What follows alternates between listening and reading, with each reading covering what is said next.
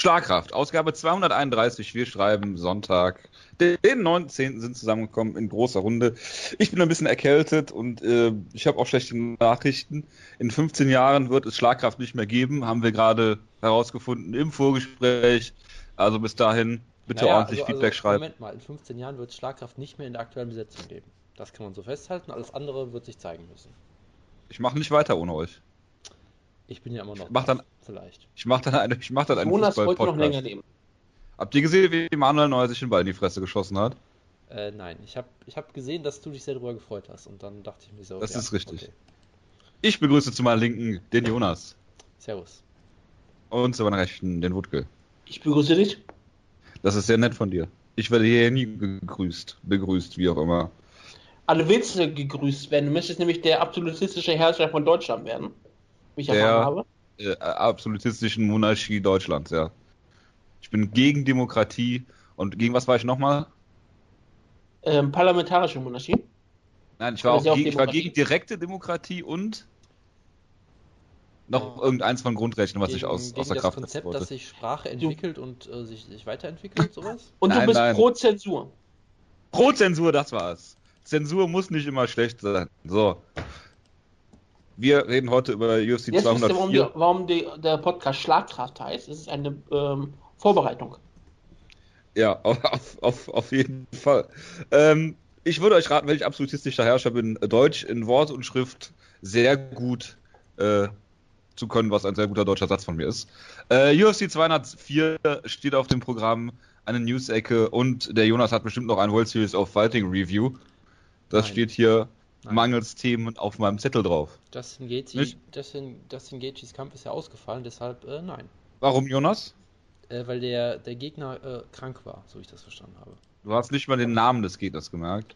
Oleg Dumorov? Was, Ozzy Osbourne? Ja, so ungefähr. Ja gut, der ist bestimmt besserer Kämpfer als Luis Palomino. Aber Abu, Abu Aizat hat seinen Kampf wieder gewonnen. Gegen ja. einen weiteren Aufbaugegner per äh, Unanimous Decision per Decision, genau. Klingt hervorragend. Äh, wie man das nun mal macht, wenn man Aufbaugegner besiegt. Winnie Magalhaes hat seine Karriere beendet, scheinbar. Nachdem er gegen Winnie Magalhaes verloren hat, das kann man durchaus nachvollziehen. Der, das ist das äh, erwähnenswerteste, äh, die, der erwähnenswerteste, das erwähnenswerteste Karriereende dieses Wochenende, oder? Äh, ja, und das, was man, noch, ja, was man noch erwähnen muss, ist natürlich, Sean Jordan hat seinen Kampf per Ground Pound Nein, in der ersten Runde gewonnen. wirklich beim besten Willen nicht erwähnen. ja, ist damit auf einer Wutke. großen Siegesserie. Ich habe mal eine Frage. Kampf. Ja. Ähm, Main Event. Michael Bisping gegen Dan Anderson. Ich weiß jetzt nicht, ob du es ganz gesehen hast. Du wolltest auf jeden Fall eine halbe Stunde darüber sprechen.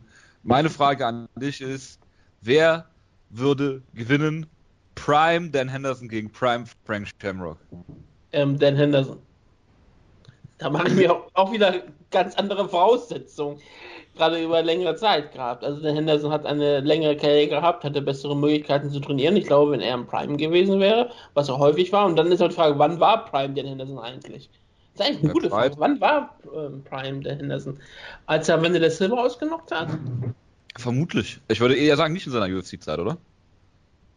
Es ist schwierig. Er hat auch in der UFC-Zeit große Kämpfe, große Siege gefeiert. Aber hat nie Titel gewonnen. Beispielsweise gegen Michael Bisping, klar. Oder, gegen Oder auch gegen ähm, Babalu damals. Und er hat auch mal Fedor besiegt, das war auch ein Strikeforce. Ähm, Stimmt, Fedor hat er doch besiegt. Ja, aber wir, wir war einer der beste Ben Henderson in ja. seiner Karriere? Der der, also, also Prime Fedor war es auf jeden Fall nicht. Also der beste Dan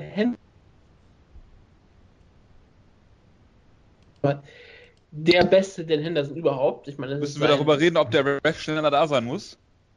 Natürlich muss er da schneller da sein, aber das, sonst hat, das hat die Legende von Dan Henderson ja natürlich noch gemacht. Deswegen mhm.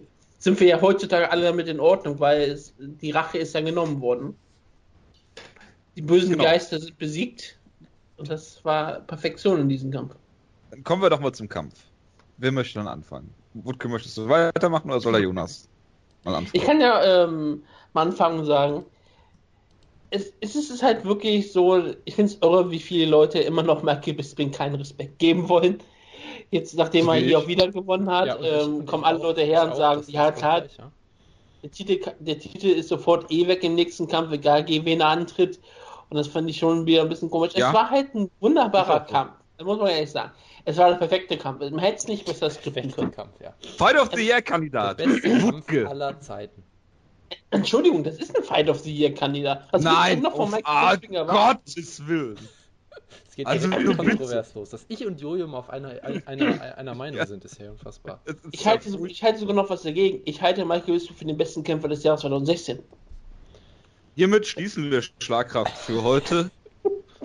Wenn, wenn, wenn es bei den Cyber Awards, ja, die nichts wirklich aussagen, Oh werde ich, Gott, Michael, nein, du steckst nicht Michael werde Bisping. ich Michael Bisping als Kämpfer des Jahres vorschlagen. Und ich werde diesen Kampf als Kampf des Jahres vorschlagen. Denn Kurze es war Frage. ein perfekter Kampf. Für Kurze das, was Frage. es sein sollte. Wenn, falls er die Alvarez Conor McGregor besiegen sollte, ist immer noch nicht so, hat er immer noch nicht so ein gutes Jahr gehabt wie Michael Bisping, richtig? Er hat nur zwei Siege in diesem Jahr dann gehabt, oder? Ja. Äh, hat er am Anfang des Jahres gekämpft? Er hat auf jeden Fall gegen Rafael des Anderes gewonnen und dann gegen Conor McGregor. Ja, das ist richtig. Gegen Pettis, glaube ich, war doch auch dieses Jahr noch, oder? Ich weiß es gerade gar nicht. Aber was bedeutet das? Er hat gegen einen Champion dann gewonnen, der nie seinen Titel verteidigt hat und gegen einen Brasilianer. Verstehe. Das hat Michael Bisping auch, denn er hat auch einen Brasilianer besiegt und ich würde Anderson Silva höher einschätzen Verstehe. von seiner Karriere als Rafael dos Anjos. Macht, macht alles soweit Sinn, was du da sagst, ja. Aber egal. Und er hat Ja, dann auch einen Champion besiegt, den, den nie verteidigt hat. Luke Rockhold. Gut, Also bitte. doch, mach doch mal weiter mit Nein, dem nein, Kampf. Spaß. Warte mal, warte mal, was Natürlich Kampf. gibt es dann bessere Kämpfer, aber ich werde trotzdem Michael Bisping vorschlagen, weil diese seine Karriere ist unfassbar und Du hast er einfach, hat in du hast, diesem Jahr du hast nur einfach gute Kämpfe gehabt. du hast einfach ein Herz für Michael Bisping. Jetzt habe ich wirklich ein großes Herz von Michael Bisping. Und er hatte in diesem Jahr drei absolut, ab, absolut klasse Kämpfe. Anderson Silva ist ein verkappter Klassiker. Es war ein großer Kampf. Luke Rockhold ist durch die Verrücktheit ein absoluter Kampf, an dem ich ihn erinnern würde. Und das hier ist nicht einer der besten Mixed Martial Arts Kämpfer aller Zeiten. Logischerweise ist es nicht. Aber was dieser Kampf hatte, war wirklich in Perfektion umgesetzt. Denn dadurch, dass Dan Henderson wirklich in der ersten Runde noch diese wunderbare H-Bomb landet und damit Michael Bisping fast ausnockt und nur ihn nicht ausnocken kann, weil Michael Bisping zum Glück etwas weiter wegfällt und dann die Füße noch hochbekommen kann und mit diesem letzten Nachschlag nicht getroffen wird, sonst wäre es wahrscheinlich böse ausgegangen. Da gab es diese vielen Ellbogen und es war halt diese riesengroße Stimmung. Dan Henderson hat wieder was gezeigt. Dann in der zweiten Runde, wenn Michael Bisping ihn wieder klar, klar dominiert, eine richtig starke Runde, dann wieder so einen Schlag frisst, diesmal aber noch mehr blocken kann, da passiert nichts am Boden. Und der ganze Kampf wird, ist dann auch diese Spannung, dass Dan Henderson halt komplett langsam wird, aber immer wieder noch gut treffen kann. Immer mal wieder, er trifft nicht häufig. Einen aber von den drei trifft, Schlägen, die er kommt- pro Runde gezeigt hat. Ja. aber die, die sind dann immer ziemlich hart und brutal. Und Michael Bisping mit seiner wunderbaren Kondition ähm, leistet sich wunderbare Treffer. Und es ist ein wunderbarer Kampf. Es ist sehr, sehr spannend gewesen. Ich fand den Kampf am Ende auch, ich fand Michael Bisping klar als Sieger. Ich fand eigentlich nur, dass unbe- unbedingt die erste Runde an Dan Henderson zu geben ist. Die restliche Runde habe ich eigentlich überhaupt kein Problem, an Michael Bisping zu geben. Aber ich habe auch kein Problem damit, wenn jemand äh, mir sagen möchte, oh ja, die erste Runde gebe ich einfach mal 10-8 an Dan Henderson. Die zweite Runde sage ich, er hat er 10-7. gestohlen. Und dann gebe ich noch, keine Ahnung, welche Runde an Dan, Dan Henderson. Welche wissen noch die Skandalrunde? Die fünfte? Ja. Wolltest du sagen, dass die kann man Dan Henderson geben? Ich bin eher nicht der Meinung. Ey, Hendo hat, Aber ja. Hendo hat seinen besten Yushin Liger gepullt und einen Kop- Koppo-Kick gezeigt. Dafür allein muss Das man ist ihm die die Runde letzte geben. Aktion der Karriere von Dan Henderson. Ja. Genau das, was man erwarten würde, halt eine, eine Vorwärtsrolle im Prinzip. Es ist total geil. Das ist vielleicht wirklich die letzte Aktion der Hendersons Karriere. Er hat erst im letzten Kampf erstmal einen Headkick gelandet und jetzt beendet er die Karriere mit einem Kick, mit einer Kick-Rollen-Aktion. Das ist großartig. Also, für mich war es wirklich ein, für sich genommen, ein wunderbarer, unterhaltsamer Kampf mit großartiger Stimmung. Und ich fand, fand, fand mich davon wunderbar unterhalten. Und das ist alles, was Mixed Martial Arts sein sollte. Unterhaltung. Gute Unterhaltung. Michael Bisping hat mich in diesem Jahr noch nicht einmal enttäuscht. Er ist ein richtiger und richtig toller Kämpfer geworden. Und er hat seinen Titel verteidigt. Anders als andere Leute, wie zum Beispiel ein Luke Rockhold. Ja, Luke Rockhold hat Oder auch Conor McGregor. vorgesetzt bekommen. Ja, er hat nämlich Michael Bisping Vorsitz bekommen und hat dagegen klar verloren. Dan Henderson, der 100-jährige Dan Henderson, hat Michael Bisping zweimal in deren Kampf am Rande einer Niederlage gehabt. Ja. Wutke, ich, Und ja, das ist unfassbar. was ich total Dan geil Henderson. Was ist der letzte Sieg von Dan Henderson gegen einen gerankten UFC Middleweight-Kämpfer? War es nicht gegen Hector Lombard? Der war gerankt. Michael Bisping. Aktuell gerankt. Das, da hatten sie noch keine Rankings gehabt. Deswegen sage ich ja, aktuell gerankte UFC war gerankt, als er ihn besiegt hat. Nein, war er nicht. Er war mit, äh, Welterweight gerankt. Also in den Woodke-Rankings war er auf jeden Fall vertreten. Wenn, wenn er im Welterweight gerankt ist, ist es sogar besser zu bewerten, als wenn er im Middleweight gerankt ist. Wenn man mal ehrlich. Ja, natürlich. Woodke, da darf ich einfach Er hat- einsteigen mit, mit einer Frage an dich. Bitte. Natürlich. Bei aller Liebe für den Kampf. Sah Michael Bisping für dich hier aus wie der beste Middleweight auf dem Planeten? Er hat den Gürtel. Das, du hast Sah meine Frage nicht beantwortet.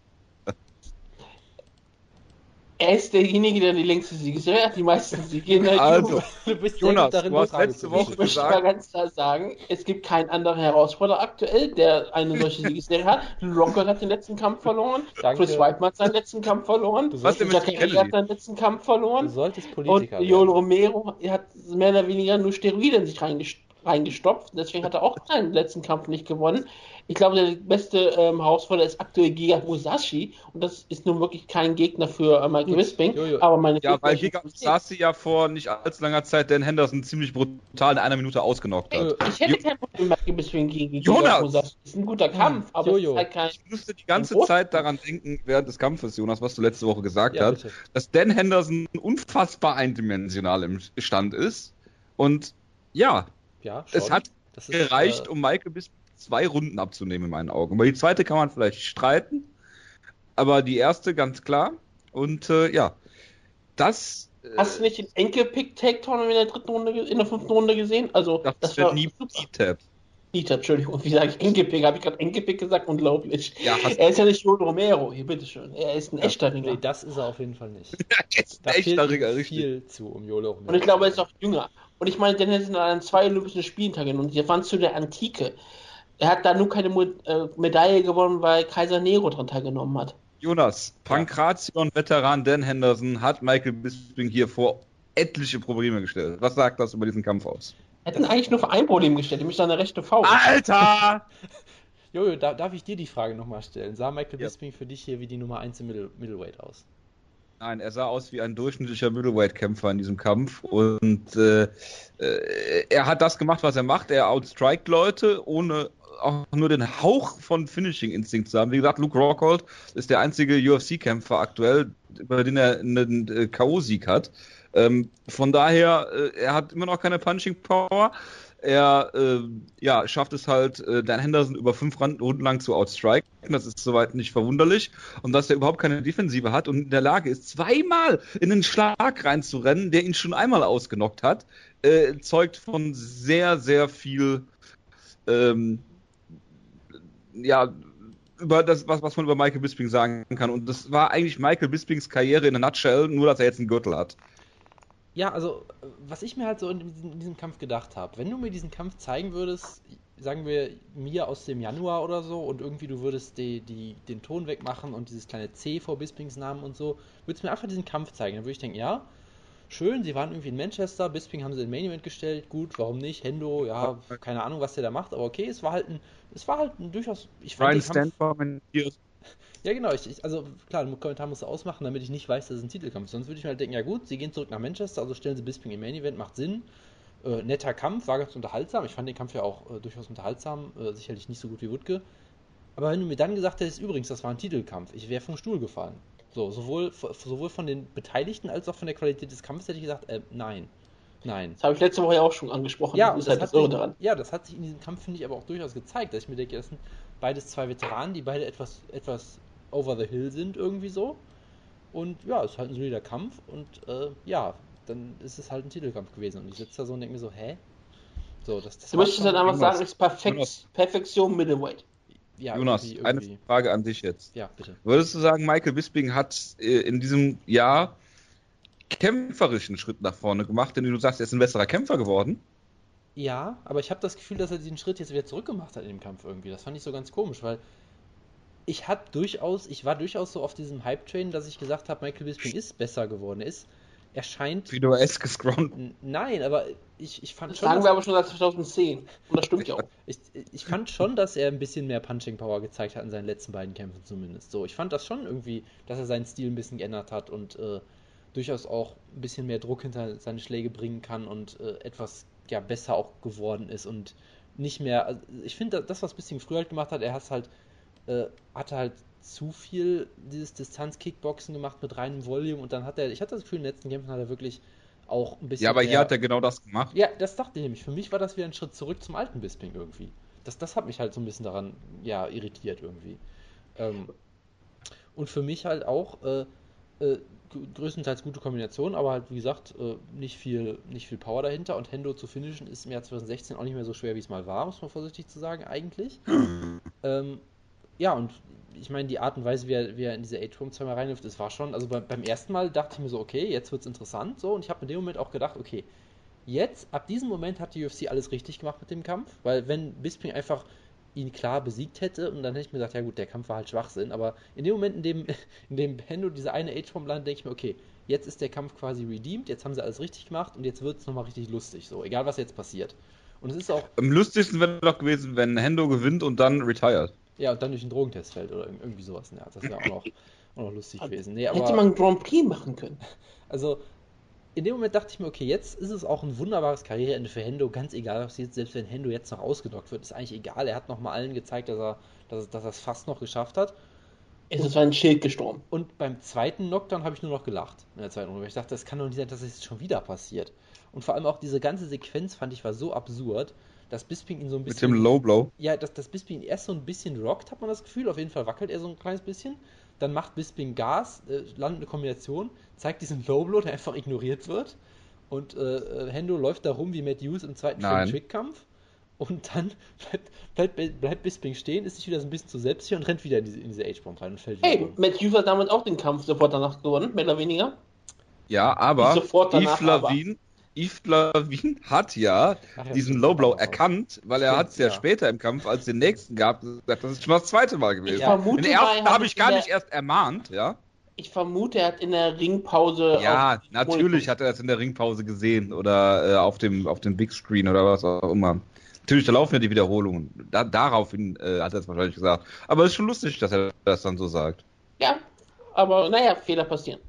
Denn äh, ich fand es aber auch gut, dass Michael Bisping nicht unterbrochen hat, als Dan Henderson gesagt hat, oh, ich wurde, ich wurde getreten. Nee, das ist natürlich klar. Und ich muss ehrlich sagen, ich hab's in Realtime auch nicht gesehen. Ich meine, das, das Geilste war ja dann noch in der, was die vierte oder fünfte Runde, wo Michael Vierte. Bisping seinen zweiten Low Blow zeigt. Hendo genau das macht, was man darf, sich nämlich davon erholt und Michael Bisping äh, dafür das Publikum animiert, ihn auszubuhen. Was sie Natürlich. gemacht haben. Das, Michael das war halt wieder so, ich dachte so, weißt du, Michael Bisping, man kann vieles an ihm durchaus mögen, dass er sich äh, immer weiter durchgebissen hat, trotz all den Rückschlägen und so weiter, aber er bleibt und er bleibt einfach ein Unsympath irgendwie in solchen Momenten. Er ist ein dummes Arschloch, immer schon gewesen. Und, Aber Da dann hat sich nichts dran ist dummes geändert. Arschloch, also bitte. Bitte? Ich fand, ich fand ihn, wie gesagt, wieder bei diesem Interview danach total sympathisch, als einen der sympathischen Kämpfer, den mir vorstellen kann, gerade weil er sich auch selber wieder sehr fertig gemacht hat. Ja, aber dann bricht er doch K-Fape, oder? Und ja, aber er macht es halt in sympathischer Form. Wenn jetzt los. In sympathischer Form, ja. Ja, Ich ist nicht so wie Conor McGregor. Ich finde ihn unfassbar aufgesetzt. Ja, Conor McGregor nehme ich das ab. Michael Bisping nehme ich gar nichts ab. Und Conor McGregor würde wahrscheinlich auch in. Anderleuts Ecken spucken. Also Michael Bisping, ich fand doch das Interview danach sehr gut, wo er darüber gesprochen hat, dass er total nervös war vor diesem Kampf, weil er halt sich erinnerte, was Stanley schon mal mit einem gemacht hat. Und diese Erinnerung an diese Knockout in- bei UFC 100, an den er wahrscheinlich keine Erinnerung mehr hat, außer Albträume jede Nacht, dann ist es aber auch nicht besonders einfach, damit zurechtzukommen. Gerade wenn in der ersten Runde dann auf einmal doch nochmal damit sowas getroffen wirst. Ja, aber ist dieses Bisping Herz, nicht mental einer der hat- stärksten Kämpfer? Was? Ja, er hat, deswegen ist er jetzt mental einer der stärksten Kämpfer. Denn viele Leute würden davon nicht einfach zurückkommen. Viele Leute, gerade wenn das nochmal passiert, die hätten die in der ersten Runde, die werden sich hingelegt und hätten sich ausnocken lassen. Michael Bisping tut das nicht. Michael Bisping kam zurück und auch in der zweiten Runde, als es passiert, hat er sofort wieder reagiert und gesagt, okay, er hat gemerkt, was falsch drauf hat, darauf reagiert. Und in der dritten, vierten Runde lief alles so, wie es sein sollte. Und in der fünften Runde fand ich ihn auch eigentlich wieder klar besser. Deswegen, ich fand Michael Bisping hat gesagt, nochmal bewiesen, wie großes Herz er hat, was für ein starker Kämpfer er mental ist. Und er hat seine Dämonen hier ausgetrieben. Und das kannst du ihm nicht äh, vorwegnehmen, kannst du ihn nicht wegnehmen. Er ist ein er ist ein Champion und für mich ist er auch ein absoluter UFC Hall of Famer aktuell. Er hat die Ich- meisten Siege in der UFC. Äh, Ich fand Er zwei, jemand- zwei Dinge. Er ist ein Champion und ich finde, Michael Bisping hat eine legendäre Karriere hingelegt. Eine, eine Statistik fand ich sehr interessant. Er hat die meisten Strikes in der UFC gehabt vor dem Kampf, aber nur die zweitmeisten Significant Strikes. Das sagt eigentlich sehr, sehr viel aus über Michael Bispings Standard. Und die zweite Sache ist, ich habe kein Problem mit dem Kampf, wirklich nicht. Ich habe kein Problem damit, dass Michael Bisping Champion ist, meinetwegen. Ich habe kein Problem damit, dass Leute sagen, dass dieser Kampf unterhaltsam war. Mit den ersten beiden Runden, ähm, alles klar, äh, Hendo hat ihn zweimal zu Boden geschlagen mit seiner Edge-Pop. Äh, Michael Bisping hatte ein Arthur Abraham Gedächtnisschwellung äh, Schwellung unterm Auge, die Ben Becker sicherlich äh, als Ringarzt nicht hätte zum Abbruch äh, führen lassen, wie auch immer. Ähm, das größte Problem, was ich mit dem Kampf habe, ist einfach das Niveau. Weil das Niveau war wirklich, wirklich, wirklich nicht gut. Hendo macht nichts außer seine H-Bomb zeigen und Michael Bisping weiß nichts damit anzufangen, außer sein komisches Distanz-Kickboxen zu zeigen. Hält ihn auf Distanz, wird trotzdem getroffen und gewinnt dann hinten raus eine Decision. Warum, äh, ja. Also, Also- willst du mir eigentlich sagen, dass Luke Rockett noch ein viel schlechterer Kämpfer ist als die beiden? Nein, Denn ich meine, Ich bin dieser mir sicher, dass Rockhold, wenn Luke Rockhold hat, mental, hat wenn Luke Rockhold verloren, der kein 100% Niveau mental da ist, schlägt er beide in einer Nacht, in einem, in, in fünf Minuten. Locker. Genauso Chris Whiteman, genauso meinetwegen auch Jacare, so genauso meinetwegen auch Yolo Romero, Ah. meinetwegen Roger Whittaker. Ich mein- sag's dir, Michael mein- Bisping wird den nochmal verteidigen. Ich meine, Anderson Silva hat Leben Bisping nicht. ja schon ausgenockt, von daher müssen wir da nicht drüber reden. Was ist mit Derek Brunson? Ich meine, keine Ahnung, Giga Musashi würde ich als Favorit sehen über. Giga Musashi Über würde ich auch als. Favorit sehen gegen Michael Bisping. Das, das Relativ ist halt immer klar. noch eigentlich. das absurd. Ich würde Tim Kennedy. Tim Kennedy hat einen Sieg über Michael Bisping, verdammt nochmal. Ja, Ja. Tim Kennedy wäre aktuell auch Middleweight Champion. Hätte er gegen Loco antreten Warum können. habe ich mit Tim Kennedy. Angefangen? Latis hat Michael Bisping einen Kampf geliefert ja, den im Jahr verloren hat, 2006. Ja, ja, Ja, also. aber es war ein Kampf, oder nicht? Über fünf Runden natürlich. Äh, natürlich war es über fünf Runden. Ja. Nee, also, also das ist halt so ein bisschen auch das Ding, was ich so hatte. Ich fand den Kampf auch unterhaltsam. Ich fand ihn jetzt nicht so geil wie Wutke vielleicht, weil auch mir dachte, ja, es passiert dann doch, sagen wir, teilweise wenig. Ja, ich meine, Hendo hat in einer Runde irgendwie acht Strikes gezeigt oder so. Oder ich glaube, versucht Vier. wirklich. Ja, oder, oder von mir aus auch das. Ich glaube, die offizielle Statistik war irgendwie anders, aber es wirkte wie zwei auf jeden Fall. Es ist natürlich trotzdem beeindruckend, dass Hendo es über fünf Runden schafft. Im Alter von 46 ist eigentlich vollkommen absurd. Äh, aber da muss er sich natürlich seine Energie- einteilen. Von daher, ich möchte jetzt Hendo nicht äh, da, da schlecht reden. Der hat gemacht, da alles was gemacht, was in seinen Möglichkeiten steht. Ist Im halt- Rahmen seiner Möglichkeiten. Ja, es ist Er halt hat nicht, nicht mehr seine so viel, Energie wie es halt gut eingeteilt. Das würdest du bei Eddie Alvarez loben. Hast du schon häufiger, dass er mal Runden abschenkt und dann wieder besser zurückzukommen? Hast du gerade Dan Henderson mit Eddie Alvarez ver Ja. verglichen? Und ich glaube, Eddie Alvarez wäre glücklich, mit Dan Henderson verglichen zu werden. Bei Eddie Alvarez habe ich das gemacht, okay. Ja. In seinen Kämpfen bei Bellator. Ich glaube, du meinst Chandler. Will Brooks, aber okay. Tut mir recht, dass du Will Brooks meinst, aber ist auch Nein, Ich stelle mir gerade vor, ich Eddie Eddie Alvarez dafür lobt, dass er zu Boden geschlagen wird. Fast ausgedockt wird. Ach ja, herrlich. Ist Aber- ja auch egal. Was man in diesem Kampf auch wieder gemerkt hat, und deswegen sieht man wieder Zitate, die auch in, einen Wert noch in der heutigen Zeit haben, in einem Se- Sekundenbruchteil kann sich alles verändern. Und deswegen lese ich aus dem ersten Buch Rousey. oh nein. Wer sich Kämpfe anschaut, kennt die Szene. In der einen Sekunde wirkt einer der Kämpfer dominant und unbesiegbar und plötzlich knallt er auf die, auf die Matte. Ein einziger Treffer, eine Sekunde der Unkonzentriertheit, kann den Verlauf eines Kampfes umdrehen. Einer der Gründe für meinen absoluten Siegeswillen ist, dass das Leben so ungewiss ist, so unbeständig. Wenn ich gewinne, gibt es einen kleinen Augenblick, in dem ich mich nicht darum sorge, dass mir alles jederzeit weggenommen werden könnte. Und das gilt heute noch so wie damals, als es geschrieben wurde. Als sie noch nie einen Sieg per K.O. hatte. Als sie noch nie ausgenockt wurde, das ist richtig. Ja, auch gut. Äh, Da hatte sie schon Siege mit K.O. Also, die Ach so. reden ja über den Ketzigano-Kampf und über Alexis so. Davis.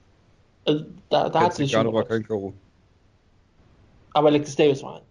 Ja. Gut. Ein Glück haben wir das. Willst du nicht noch direkt noch die Geburtstage hinterher schießen? Einfach Ja, so? weil die, die, die passen auch, weil, weil weißt du, wer heute Geburtstag hat? Nein. Du würdest Natürlich drauf weiß ich's nicht. Du, du würdest drauf kommen, wenn ich sage. warum sollte ich, ich mir Gedanken über Geburtstag machen? nimmst ja auch immer vor. Äh, Holly Holm. Nein. Marina Trainer. Schafir. Judo Jean Lebel wird heute 84. ähm, Oh Mann. Kurt Engel Bezwinger Daniel Puder wird heute 35. Fedor Killer Blago Ivanov 30.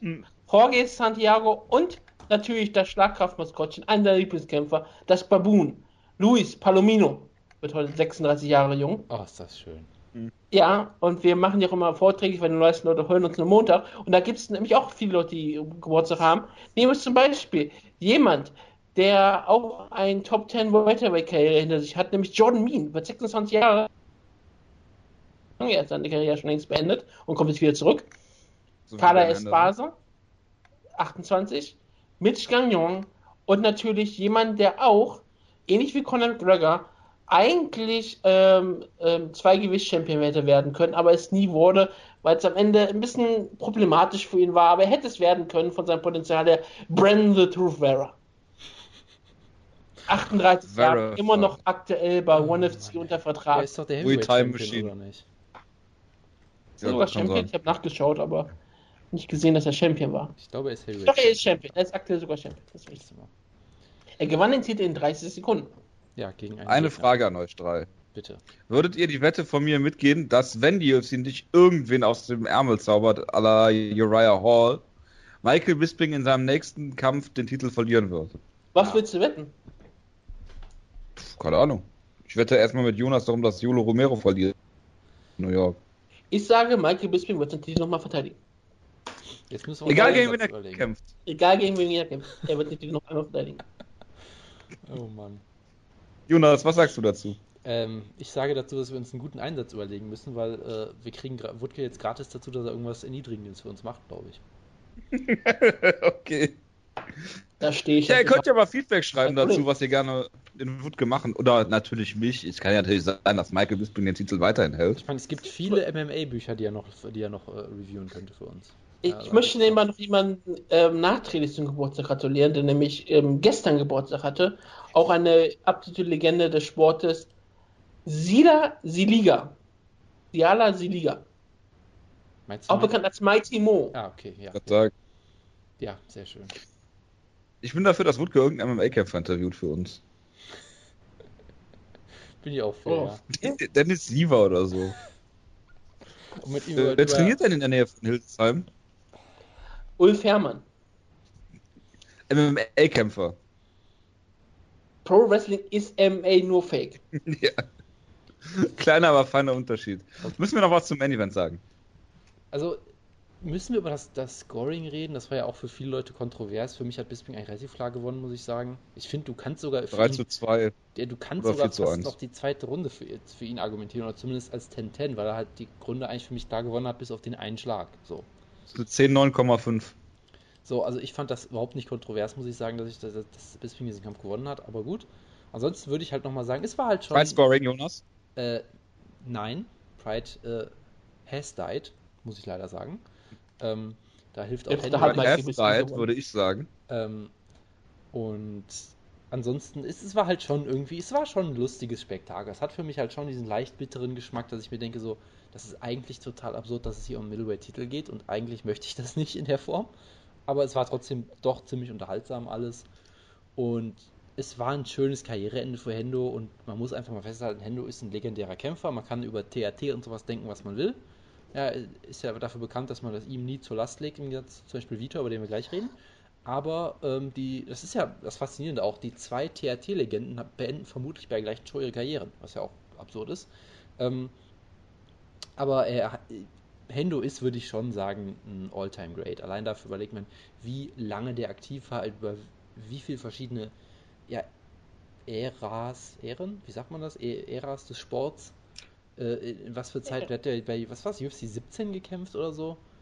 Ähm, er hat Ja, kommt er, hin. er, er war doppelter Champion bei Pride, er war Strikeforce Champion, er war in der UFC auf, auf, auf hohem Niveau, dreimal um Titel gekämpft, das dritte Mal vielleicht nicht ganz unbedingt verdient, aber gut. Ansonsten, er hat eine wunderbare Karriere gehabt, äh, le legendärer Kämpfer auf jeden Fall und da soll Okay. man sich einfach mal drüber äh, da, dafür, davor verneigen, denke ich mal. Und ja, das ist, denke ich, alles, was man dazu sagen muss.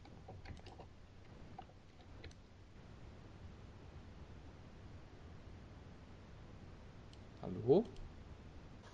Rede weiter, verdammt nochmal. Ja, ich bin längst Deine fertig. Aufnahme.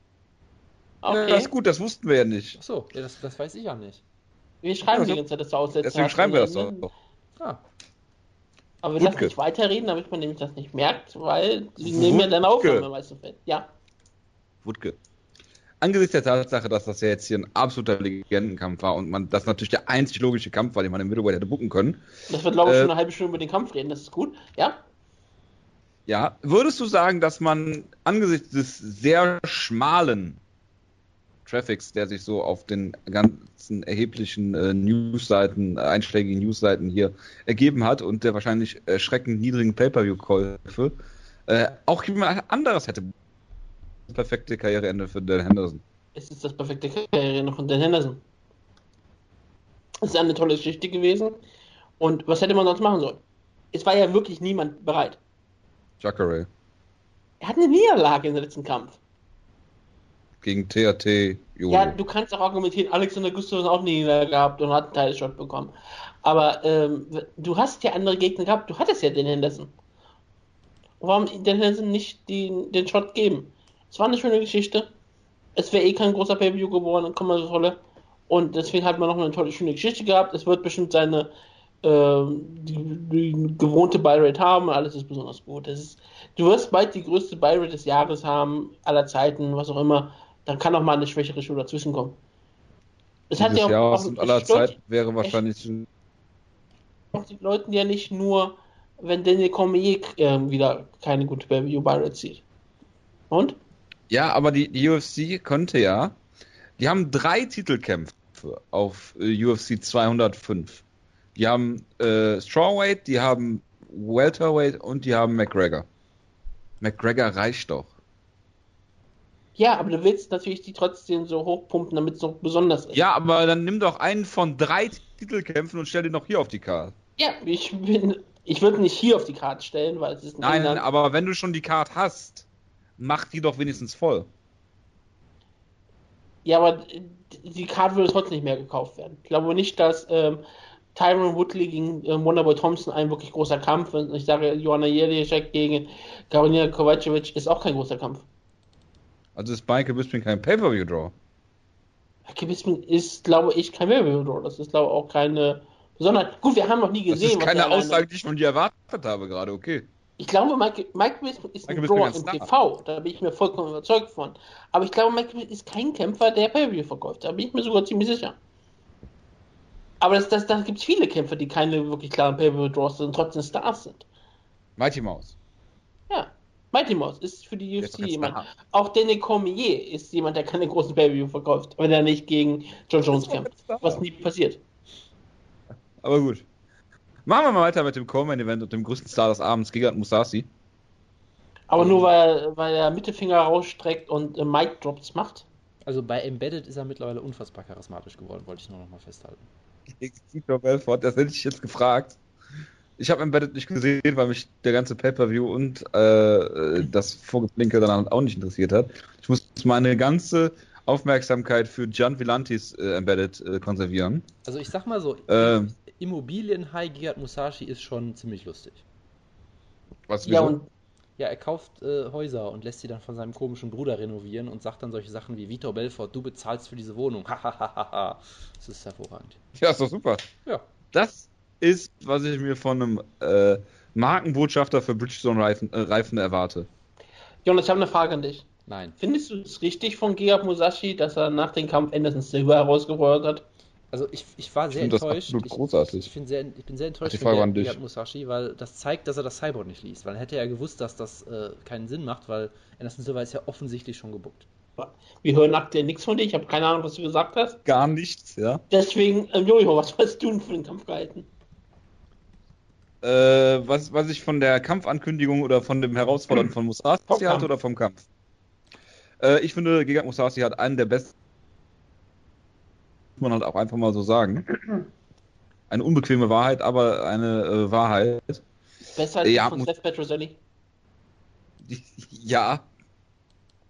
nicht, nicht so vernichtend, das ist richtig. Aber Könnte Gegard Musashi dann mit Kimbo Slice aus noch ein Pride Kimbo Slice? Prime? Prime, Prime, nicht Pride.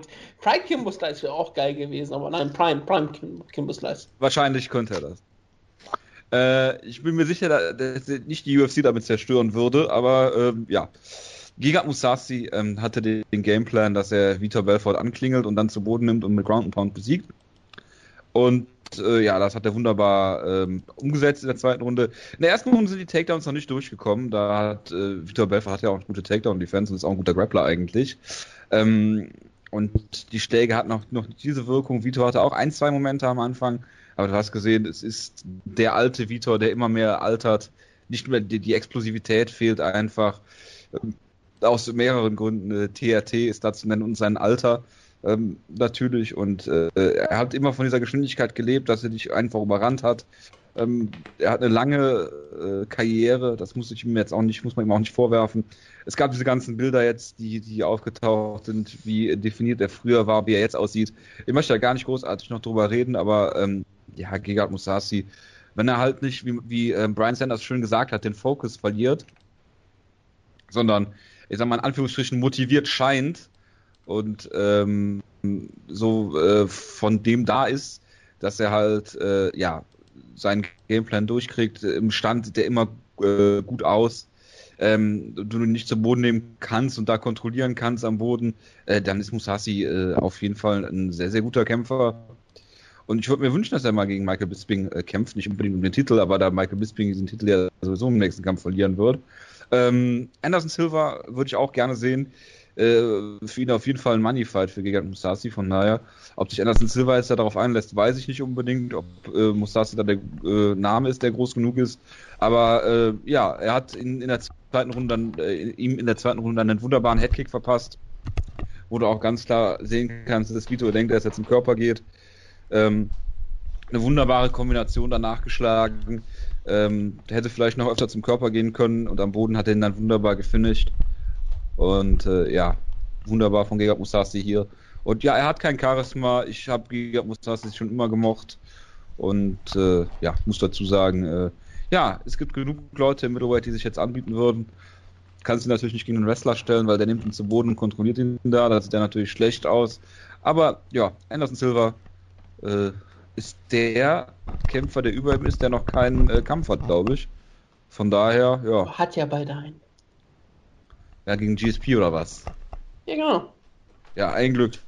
Man, äh, ja, gut, dass sie das Eisen noch, schmied, äh, Eisen noch schmieden, solange es warm ist. Aber gut, äh, ja, wie gesagt, Gegard Musashi auf jeden Fall eine sehr, sehr gute Performance. Das ist auch das, was ich mir so erwartet habe. Gegard Musashi on potential Michael Bisping fight. I jab uh, Michael Bisping in the face all night. Ja, würde ich sofort so unterschreiben. Ja, und Michael Bisping wollte dann zu Boden nehmen und mit Fedor erst Ground and Pound kontrollieren. Auf gar keinen Fall. Fünf Runden. Ich widerspreche Niemals. vehement. Vehement. Ja, Jonas, man hört dich. Sag doch mal was. Hallo. Er hat, er, wir nehmen seine Aufnahme, die Leute würden das gehört haben. Deswegen ist es, ähm, wenn Ich ich, noch was dazu sagen. Ja, ich glaube, Gerard Musashi ist jetzt auch auf dem Weg zum absoluten Top-Kämpfer. Ich meine, er würde jetzt ich anerkannt. Ich würde ihn am liebsten wirklich eher nicht gegen Anderson Silva sehen, weil ich glaube, Anderson Silva ist jetzt wirklich auf Legendenfighter-Status und ich würde wirklich lieber Anderson Silva gegen GSP sehen und Gerard Musashi gegen jemanden um einen Title-Shot. Das heißt halt derjenige von den Kämpfern, die Michael Bisping nach dem Kampf genannt hat, ähm, der nicht den Title-Shot bekommt, einen Sieg hat. Also Jacare äh, gegen Rockhold, Whiteman gegen Romero und davon den Sieger, der nicht, ja, das kann man machen, klar. der nicht den Title-Shot bekommt. Oder wenn Tim Kennedy Rashad Evans brutal ausnockt, dann meine ich auch Musashi gegen Tim Kennedy. Boah, das, klingt nach einem sehr interessanten Kampf. großartig. Das wäre so großartig. Das klingt eigentlich nach einem sehr interessanten Style-Matchup. Tim Kennedy kann alles Also, Gerard Musashi ist eigentlich auch ziemlich gut. ja, von mir aus. Wenn du unbedingt Genau sehen so willst, wenn du kann man das unbedingt sehen willst, wie Tim Kennedy drei Runden lang in Jab reinrennt, dann äh, gerne. Oder fünf. Ja, von mir ist UFC auch fünf. Leite, Das Kennedy- gucke ich mir dann nicht an. Tim Kennedy hat Hitler UFC gefunden, er wird auch eine. Lösung hier finden. Hat er Hitler gefunden, das freut mich ja sehr. Bestimmt, das ist bestimmt nicht so schwierig zu finden. Ich habe ja gehört, Oh dass jetzt ein, ein neues Buch von Hitler rauskommen soll oder erfunden werden soll. Das hat Dann Tim bitte Kennedy nicht, bestimmt dann bitte auch, nicht äh, UFC. Da hat Tim Kennedy bestimmt bitte auch nicht- seine Finger mit drin.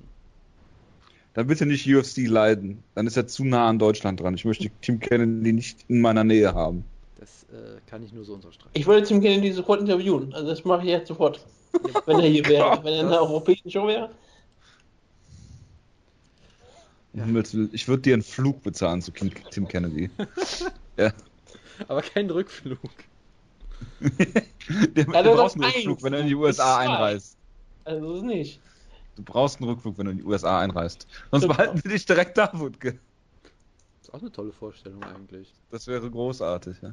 Aber ich bin sicher, dass Tim Kennedy auch bei, äh, bei der Einreisebehörde in den USA arbeitet. Deswegen kannst du ihn direkt in der Transit-Area dann interviewen. Ja, Wutke, sag doch mal was zu dem Kampf. Hab ich ja schon eben gemacht, hast mir nicht zugehört. Unglaublich. Nee. Machen wir weiter. Ich meinte auch eigentlich, ich meinte auch eigentlich Jonas, sag doch mal was zu dem Kampf. Äh, ich habe ehrlich gesagt nichts zu dem Kampf gesagt bisher, aber was soll ich nur sagen? Diet Musashi hat da ja. wunderbar seinen Stiefel durchgezogen, hat äh, schön abgewartet, hat sich nicht von Vitor irgendwie seinem, seinem einen Blitzversuch aus, aus der Ruhe bringen lassen, hat das wunderbar zu Ende gekämpft. Humor, äh, humorlos und trocken, wie man das von ihm kennt. Und ja, wunderbar. Und Vitor, äh, das wird es jetzt so langsam gew gewesen sein mit ihm, denke ich mal. Und ja. Er sah aus wie 39 Jahre alt. Ja, also. Wer ist mit dem Kampf gegen Dan Henderson? Äh, Hatten wir schon ein paar Mal. Nein, danke. Ja? Brauche ich nicht. Den, den Kampf möchte ich nur in den Titel sehen. Das wird ja leider nichts jetzt. Schade. Ich dachte, Vitor wollte mit dem Sieg gehen. Hat seine Karriere nicht beendet offiziell? Weißt du, Vitor erzeugt seine eigene Atmosphäre und in der hat er den Kampf gewonnen, deshalb ist das alles okay. Jonas. Bitte. Was würde Master FF zu Jimmy Manowar gegen OSP sagen? Ich glaube, es war auch der einzige äh, Sieg eines Underdogs auf der Karte, oder? Das Faszinierende ist, er hat noch nichts dazu gesagt, ne? Er ist vermutlich irgendwie vor Freude ins Koma gefallen oder so. Das ist echt besorgend. Also er hat die ganze Nacht durchgesoffen. Master FF macht nun den Burggraben dicht. Ja. Ja, also. Ja, äh, Jimmy Manowar gegen OSP. Ja, also für Master FF müssen hier wirklich Träume wahr geworden sein und er hat es uns da allen schon gesagt, wie mit Steeper auch. Ähm, und ja, ich, ich fand das schon beeindruckend. Ich muss ehrlich gesagt äh, gestehen, ich habe den Kampf geguckt und die ersten 10 Sekunden liefen, sie haben angefangen zu clinchen und ich habe vorgespult, weil ich dachte, nee, das gucke ich mir nicht an. Das, das hatte alle Anzeichen für mich eines furchtbaren Kampfes und habe mhm. mir das Finish verpasst. So, habe ich ja. dann, habe ich dann. Was davon. großartig war. Ja, das Finish war großartig, absoluter furchtbarer Stanky Leg KO, wie, wie man ihn selten in der Form sieht. Und was ich halt vor allem so faszinierend fand, das war der erste KO und der erste Kampf, wo Jimmy Manuel so aussah, wie er vor vier Jahren oder wann auch immer mal gehypt wurde. Ich meine, er wurde doch mal so. Ohne seinen Gegner zu verletzen. Ja, er wurde doch mal so großartig gehypt, als der Typ, der hat die größte Punching Power der Geschichte des Sports und wenn er dich nur berührt, explodiert dein Kopf. So wurde er wirklich gehypt. Die große von neue Master Hoffnung. FF. Nee, von der UFC, die große neue Hoffnung von, von, von England und so. Ja, dann kommt er halt in die UFC und hat diese absurde, diese absurde Siegesserie, wo er drei Kämpfe in Folge gewinnt gegen, sag ich mal, unter- bis mittelklassige Light Heavyweights und in keinem der Kämpfe wirklich toll aussieht, sondern alle per Verletzung gewinnt. Und zwar wirklich zweimal mit einer Beinverletzung hintereinander einfach nur, wo ich dachte, das ist das absurdeste Gimmick, was ich mir vorstellen kann, dass er einfach immer per komischen Verletzungen gewinnt und nie diese Knockout-Siege zeigt, weil er hat bisher keinen einzigen Knockout gehabt vorher, richtigen. Er hat dreimal TKO-Verletzung, also einmal Dr. Stoppage, okay, und einmal eine, eine, Decision. Und jetzt halt diesen Kampf, deshalb, ich hatte halt im Vorfeld null damit gerechnet, weil ich Jimmy Manuel immer für ein sehr großes Hype-Produkt gehalten habe der nie überzeugen konnte, der Verletzungen hat in der Zeit, der ziemlich alt geworden ist eigentlich auch schon und das kommt jetzt so aus dem Nix, weil ich meine, OSP ist auch die Wundertüte schlechthin, der kann fünf Runden mit John Jones gehen, ja, vielleicht nicht mit dem besten John Jones, den wir gesehen haben, aber trotzdem, hat bisher Doch. immer ein unfassbares Kinn bewiesen und wird hier einfach brutalst ausgenockt und sah nach dem wenigen, was ich gesehen habe, auch äh, nicht besonders gut aus. Gerade Runde 2 wirkte er äh, schon ziemlich müde und ist dann so ein bisschen durch den Käfig geirrt. Von daher. Jimmy Miller war aber in der zweiten Runde unfassbar großartig, gerade wie du es eigentlich lieben würdest. Denn er hat ja die ganze Zeit ähm, sehr viele Leckkicks und ähm, Schläge zum Körper gezeigt. Zeitweise hat er ja nur Leckkicks und Schläge zum Körper gezeigt in Perfektion. Das ist ja so wie du Mixed Martial Arts, du liebst ja, du liebst ja Körpertreffer. Aus gutem Grund. Und das hat, glaube ich, USP alles geraubt, was er noch hatte. Er hatte vielleicht jetzt schon, du wirst schon Konditionprobleme gehabt. Und dann wurde ihm konstant in, den, in die Rippe geschlagen. Das hat, glaube ich, nicht wirklich geholfen. Und es war schon beeindruckend zu sehen, wie langsam OSP in der zweiten Runde war. Es wäre auch, es wäre auch verwunderlich, wenn das helfen würde. Nee, manche Leute werden ja wieder aufgeweckt, indem man dieses Gesicht durch schlägt. Körpertreffer. Vielleicht, vielleicht, werden durch Körpertreffer wieder Leute auch ähm, konditionell angeheizt. Vielleicht wird der Kreislauf ja, davon wieder aufgeweckt. Weißt du? Ja, genau. Das sollte man mal wissenschaftlich untersuchen. Dr. ob da Leute Benjamin werde ich anrufen. und fragen, ob das möglich ist. Ja. Ob, ob Lebertreffer da vielleicht helfen könnten. Aber ja, äh, es war schon wirklich OSP zu sehen in der zweiten Runde. Jemand, der wie gesagt fünf Runden gegen äh, John Jones ähm, mitgehalten hat. Mitgehalten ist, glaube ich, der richtige Ausdruck. Er hat zwar keine Chance gehabt, aber er hat halt mitgekämpft. Und hier war in der zweiten Runde komplett leer am Ende, als wäre er ein Bellator-Schwergewicht oder er würde irgendwie über KSW gegen Sogojo antreten. Das war schon ziemlich hart. Und Jimmy. Manowar hat das dann halt wunderbar gefinisht und man kann nur glücklich sein, dass er nicht den, Treffer danach noch gelandet hat. Der traf ja den Kopf nicht, er traf ja daneben. Denn das war ein ziemlich harter Schlag, der auf die Matte einge, eingedroschen ist. Und ich glaube, er hätte die USP getroffen, wäre er der legitime Nachfolger von, Mike, von Dan Henderson und USP wäre der legitime Nachfolger von Michael Bisping. Und er würde mit Also 37 ja. dann nochmal Champion werden. Ja. Aber ja, äh, Jimmy, Jimmy Manowar, ähm, das war sein größter Sieg wahrscheinlich in seiner UFC-Karriere. OSP war als Nummer 5 gerankt. Wir haben ihn ja als, der, als, der, als den Burggraben bezeichnet. Und ich glaube, jetzt ist der, muss sich OSP wieder weiter hinten anstellen. Und Jimmy Manowar muss jetzt schauen, ob er hinter das, ob er über das Tor kommt oder ob er sich äh, da vielleicht auch wieder als der neue Burggraben sich beschäftigen wird. Jonas? Ja. Vervollständige den Satz. Other bands play. Was? Manowar, Manowar kills. Oh. Hallo? Ja, Verzeihung, ich bin hier auch. Junge, Junge, Junge. Ja, ich habe Manowar Kills schon in, in die Notizen vorhin geschrieben, aber jetzt habe ich hier auf dem Schlauch. Meine Fresse. Ja, willst du noch was zum Kampf sagen? Soll ich was zum Kampf sagen? Äh, also wie gesagt, ich habe ich hab ja schon so das Wenige gesagt, dass, es, dass ich diese Karrierewendung von Manowar absolut faszinierend finde und ja, wie gesagt, wunderbarer Knockout. OSP bleibt halt die Wundertüte schlechthin und ja, was soll man sonst dazu sagen? Also es war halt, Er hat nur zwei Niederlagen, äh, Jimmy Manowar. Gegen Anthony Rumble Johnson und gegen Alexander Gustafsson. ja, ich meine, das Absurde war halt, Das- das, waren auch die einzigen guten Gegner, gegen die er jemals gekämpft hat bis heute, bis, bis gestern, wie auch Ja, und dann ge- gewinnt er eine. Decision gegen Jan Blachowicz. Ohne erkennbaren Grund in furchtbaren, in einem furchtbaren Kampf. Ja, gut, Hey, das hat Alexander Gustafsson vor kurzem auch gehabt, also bitte. Ja, guter Punkt. Also, also Blachowitz ist immer noch ein solider Kämpfer auf jeden Fall. Ja, aber es hatte auch nie, Menno hatte nie einen guten Sieg eigentlich. Und jetzt, äh, deshalb kommt das für mich halt schon auch in der, dass er ihn überhaupt besiegt und dass er ihn in der Art und Weise besiegt, dass ich hätte überhaupt mit nichts davon gerechnet. Das ist schon fast. Was ist der einzige, das ist der einzige Außenseiter-Sieg, oder? Auf der Card gewesen. Äh, Big Over Under. Auf der gesamten Card? Weiß ich jetzt nicht. Main Card hatten wir noch. Wir hatten noch das Der Main Over Card, Under, der, deswegen- auf der Main Card, ja, das, das ist richtig. Ja, ihr Deppen habt ja gegen Stephen Struve getippt, das kann ich immer noch nicht fassen. Ja, das ist eine gute, gute könnt ihr Überleitung. nur an Stephen Struve zweifeln, Leute. Ich frage mich wirklich, wie Leute auf dem Cyborg diesen Kampf sehen können und sagen, Stefan Struve hat mich gefreut, der ist zurück, Alter. Der ist von jemandem, der drei Köpfe kleiner ist, outstriked worden und kommt nicht auf die Idee, irgendwie mal äh, den Kampf zu Boden zu nehmen. Die korrekte Also- Antwort ist natürlich, er war nie weg. Ja, auf jeden Fall. Also er hat Er hat zwar nur ein, versteckt. zwei, ein, zwei äh, Bodykicks gezeigt oder High Kicks gezeigt oder, oder Front Kicks, äh, um ein bisschen die Distanz zu halten, aber Daniel Umjanczuk ist wirklich erstaunlich oft an ihn rangekommen. Und äh, ja, irgendwann hat äh, Struve den Kampf dann zu Boden genommen in der ersten Runde. Ja, und in der zweiten Runde irgendwie geklinnt, im, im Clinch, den Umjanczuk initiiert hat, was eine sehr clevere Taktik war von ihm ähm, ist er dann umgedreht worden und dann in so einer komischen Scramble Position, Turtle, was auch immer, dann in einem Darth Choke ausgechoked worden und äh, ja. Was mich an diesem Kampf am meisten gewundert hat, ist, dass Daniel Umiljanczuk äh, ein gerankter Heavyweight-Kämpfer im Jahr 2016 ist. Er hat meinen Mountain besiegt, also bitte. Natürlich ist er gerankt. Nee, also es ist halt Stephen Struve, da muss man immer, äh, wie sagt man das auf Englisch, Grading on a Curve oder so, ich weiß nicht, wie man das auf Deutsch sagen würde, aber äh, du, du hast halt manchmal etwas andere Maßstäbe. So, er wurde halt nur ein paar Mal Ja. von Schwingern von Omelianchuk erwischt und deshalb sieht man das als Ja, Verbesserung. So, auch wenn Omelianchuk 1,80 gefühlt ist oder so. Also selbst für Nee, nicht Struve-Verhältnisse nur war das. gefühlt. Ich glaube, der ist 1,83. Also selbst für Struve-Verhältnisse war er noch unterdurchschnittlich groß. So. Äh, von daher, also das war schon, naja, Struve hat es ein bisschen versucht. Ich fand, also ich fand diese Lösung von Struve gar nicht so schlecht, dass er halt im Clinch direkt mal diese, diese kleinen Ju- Judo-Trips gezeigt hat. Äh, man kann ihn, man kann Struve Ja, aber äh, dafür loben, Ja. dass, er den, dass er den Bodenkampf gesucht hat, ja. Und dass er, dass er, dass er am Boden ein ziemlich gefährlicher Grappler ist, sollte sich mittlerweile eigentlich rumgesprochen haben, hat den Kampf gut gefinisht. hat sich das bei ihm selbst rumgesprochen?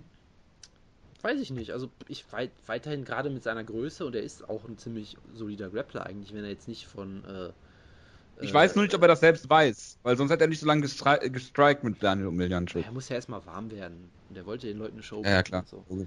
Nee, also von daher, es war. Es war halt ein Stephen Struve-Kampf, so es hätte schlimmer laufen können. Ich glaube, Omelianchuk war auch ein sehr dankbarer Gegner, weil er halt jemand ist, der, wie gesagt, erstens nochmal extrem klein ist, für, selbst für die Verhältnisse, und zweitens auch jemand, dem eigentlich jegliche Power und Explosivität abgeht, was halt genau das ist, wo Struve immer Probleme hat. Weil offensiv kann Struve durchaus. Also willst du jetzt- aber, äh, ja, Willst du Stefan Struve gegen JDS sehen? Er hat einen Top-5-Gegner gefordert, von daher, ähm, ich glaube, wir wissen, wie der Kampf laufen würde, so ungefähr, aber hey. Wie denn? Äh, ich vermute, dass Stephen Struve am Käfig gestellt und furchtbar ausgenockt wird. Das kann gut sein, ja. Wäre jetzt so eine Vermutung von mir. Weiß natürlich nicht, ob das stimmt. Aber äh, ja, Sehr ich weit mein, was willst du mit ihm machen? Er ist halt immer noch, was ist er, 28 oder so? Groß. Ja, er ist groß. Es ist immer ein Spektakel, ihn in Kämpfen zu sehen. Ob im Guten oder im Schlechten ist nochmal eine andere Frage. Aber äh, ja, das ist halt Stephen Struve in a nutshell so im Prinzip. Was, was soll man da sonst zu sagen? Ich möchte nur sagen, dass ich mich sehr, sehr bei Kobe Covington bedanke. Denn hätte Kobe Covington damals nicht Max Griffin besiegt, hätte ich nun zehn Niederlagen in Folge bei Serientäter. Klar, ich habe auf CM Punk auch Spaß getippt, aber trotzdem. Würde ich jetzt auch. Ähm, eh klar, aber sonst hätte ich immerhin. Selbst hätte hätte ich auf Mickey Gore getippt, was ich natürlich gemacht hätte, wäre ich vier Niederlagen in Folge immer noch. Das ist immer noch relativ viel. Jetzt habe ich sechs. Dank Kobe Covington nur. Das ist schon eine ganz schöne Menge. Das hätte ich auch nie gedacht. Also danke, Will Brooks, ähm, Joel Almeida, Paul Felder, CM Punk, Joe Lozon, äh, nee, doch Joe Lozon. Ihr seid alle Nieten. Genauso wie Daniel Omelanchuk. Ich meine, das spricht nicht für den Man Mountain, dass er ähm, gegen Omelanchuk keine Chance hat und der gegen Stefan Schuf dann verloren. Ja, also für den Man Mountain spricht keiner seiner beiden UFC-Kämpfe so wirklich, wenn wir ehrlich sind, leider. Das muss er selbst Das ist- sagen. Das ist wirklich so. Oh. Oh. Ja, aber gut, du hast ja noch ein heißes Eisen im Feuer, den äh, bosnischen Superstar Mirza Bektic, den du über alles liebst, der bei Bloody Elbow auch mal die Nummer 1 war, der heißesten Prospects aller Zeiten. Er war ja 500 Tage weg, es ist natürlich nicht erwähnt worden, dass er durch den Drogentest gefallen ist, Ru- gegen Russell Down. Er ist durch einen Drogentest Frank gefallen? Mir said. Ist das? Halt Ach nee, das war äh, Pedro Munoz, ich habe mich vertan, gerissen, dachte ich, oder sowas. Auch Also, gut. Ich ja sag, das ist Drogentest. Ich sag, ich bleib dabei. Ich bleibe dabei. Ich glaube, du Nein, verwechselst mit ihn Pedro gerade mit, Munoz mit, mit, verwechselt. äh, Felix Sturm oder wie dieser Typ heißt. Ich habe mit Pedro Munoz. ver- Ja, kennst du einen, kennst du alle. Verstehe. Äh, Ich muss mal eben das Foto posten, wer sich jedes Mal postet. Alter Schwede hat, hat Misa Bektic viele abgesagte Kämpfe wegen Verletzung. Ja, das ist Ja, das man eine, merkt, wo du gerade. das zu eine Gast große bist. Problem seiner Karriere bisher, weil er hat halt jetzt vier UFC-Kämpfe gehabt in zweieinhalb Jahren. So, das ist jetzt, es geht gerade noch so, aber er hat halt, ja, er war jetzt gerade jetzt lange verletzt und hat dadurch ist seine Karriere halt so ein bisschen noch schleppend verlaufen, weil auf dem Papier hat er eigentlich alles, was man braucht, um Top-Talent zu werden. Und also wenn du Patrick Ryman nach Mr. Bektic fragst, dann muss er sich, glaube ich, erstmal die Hose ausziehen. So, das ist halt, da, da, da geht, der spricht halt alles an, was solche, was solche ähm, äh, Talentscouts und sowas sehen wollen in einem, in einem, in einem Ja. Kämpfer. Er Und halt, Stolz, Stolz und Ehre vor allem. ja, das ist sicherlich nochmal, äh, steht nochmal auf einem anderen äh, äh, Teller oder wie auch immer. T-Shirt? Ja, auf einem anderen T-Shirt steht das, genau. Äh, also er ist halt ein unfassbar Schade, dass es das nicht als Reebok-Shirt gibt. er, er trainiert halt, seit er irgendwie 18 ist bei American Top Team, glaube ich, ist ein hervorragender Athlet. Du siehst ja auch, dass er, obwohl er nicht diesen klassischen Dringer-Hintergrund hat, ein verdammt guter Ringer ist, einfach unfassbar physischer Kämpfer. Äh, hat hier gutes Grappling gezeigt, hat eigentlich einen guten Killerinstinkt, äh, verkloppt die Leute gerne und er ist einfach ein sehr, sehr gutes Talent und es ist schön, dass er wieder da ist. Der Kampf selber sagt jetzt auch nicht viel aus, wenn wir ehrlich sind. Äh, weil es ist halt Ja. Russell Doan, der kurzfristig eingesprungen ist als Bantamweight und jetzt vier Niederlagen in Folge hat. So. Und damit gelassen wird. Äh, glaube ich nicht, weil ich glaube, gehe er nicht ist, davon aus, ich, ich dass glaube, er das dass, gemacht hat, ohne sich das in seinen Vertrag reinschreiben zu das lassen. glaube dass ich nicht nämlich darf. auch, dass er das der einzige Grund ist, warum er eingesprungen ist, dass, dass er ihm garantiert wurde, dass er noch einen Kampf kriegt. Weil ich glaube Du nicht, glaubst, dass, dass Kämpfer so intelligent sind? äh, ich glaube, dass sie sonst keinen Gegner für Mirsad Bektic mehr gefunden hätten, weil gegen den keiner kämpft. Gerade Kämpfer aus Hawaii. Das, ist, das sind wieder böseste Vorurteile hier. Und ja, er hat halt das gemacht, was er machen musste. Er hat mit ihm den Boden aufgewischt, hat ihn zu Boden genommen, äh, am Boden auseinandergeschraubt und getappt. Wunderbar. Und wir hoffen mal, dass er jetzt fit bleibt und sich dann bald auch mal zurückmelden kann mit äh, ja, besseren, besseren Kämpfen, besseren Gegnern. Besseren T-Shirts. Das sowieso, ja. Ein Top-Team mit Ankartig zusammen, das wär's doch, oder? Ja, ja, ähm, Felix Sturm muss eh gucken, wo seine Karriere jetzt bleibt, deswegen, klar.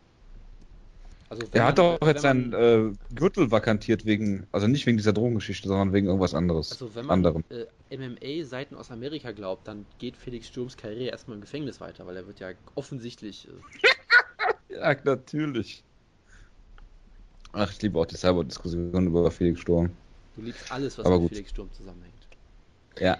Es ist eine Hassliebe, aber ein Betonung liegt auf Liebe. ja. Äh, die Prelims, gibt's irgendwas, Jonas, äh, was du da erwähnen Wollen wir kein? Fazit zur Maincard sagen? Nein. Wie immer. Denn ich, ich will nochmal sagen, Michael Bisping, den Henderson war einer der besten Kämpfe äh, des Jahres. Es, ist, es, es gibt nur zwei Kämpfe, die ich da nominieren werde im, im Cyborg. Nicht Michael Bisping Dan Henderson und natürlich Adam Milstead gegen Chris De La Roca. und ich, deswegen sage ich, dass die Leute schon die Show sehen, Show sehen sollen, ja. Und gerade Brian, Brian Stan ein toller Kommentator ist.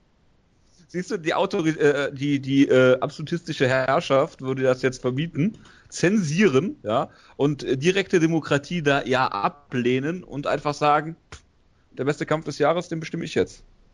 Was wäre das aktuell für dich? Ich weiß es nicht, keine Ahnung. Darüber müsste ich mir Gedanken. Ich mache mir ja Gedanken als absolutistischer Herrscher. Das ist ja jetzt nicht so, als würde ich einfach nur so locker flockig aus der Hüfte, ja. Das wäre Du hast- schon ein äh, Teilzeitjob für mich. Ja, was?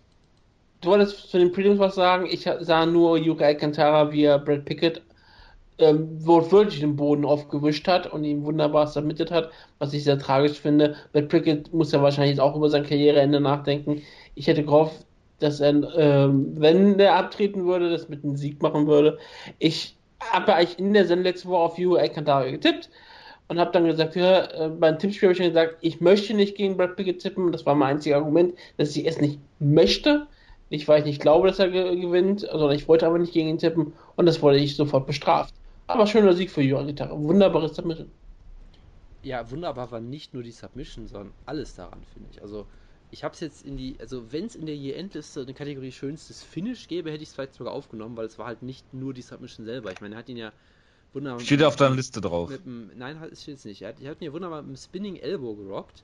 Dann sofort eine Schlagkombination nach, Pickett fällt zu Boden und dann halt diese wunderbare Submission, wo er erst einen Mounted Triangle versucht, äh, sich dann ja quasi rumdrehen lässt, um den zu äh, anzusetzen. Dann dreht sich Pickett so ein bisschen raus, er wechselt zu einer Armbar und dann dreht sich Pickett da raus, dann wechselt er wieder in den Triangle zurück. Sie drehen sich einmal quasi äh, durch den Käfig und dann kommt halt der Tap. Das war ein absoluter Traum einfach nur. Also Paul Felder am Boden. Ähm, ja, Paul Felder, also das war eine bessere Weil er sich gedreht hat, meinst du jetzt? Ja, er hat sich sowohl im Stand als auch am Boden gedreht. Also das ist eigentlich der doppelte Paul Felder quasi. Ja, das, das ist, ist mir gar nicht Ist ja auch doppelt so geworden. gut wie Paul Felder. Äh, nach den letzten Kämpfen von Paul Felder zu schließen, mindestens, ja. Leider. Äh, nee, aber Yuri Alcantara, ich liebe ihn ja weiterhin einfach, weil er eben sehr oft für solche unfassbar dynamischen Finishes gut ist. Wenn er die nicht kriegt, verliert er meistens, weil er halt, äh, ja, er ist halt sehr dynamisch und ihm fehlt dann so ein bisschen die, die, äh, die Substanz. Er ist jetzt nicht jemand, der besonders toll darin ist, Decisions zu gewinnen unbedingt, aber er ist ein unfassbar spe spektakulärer Kämpfer.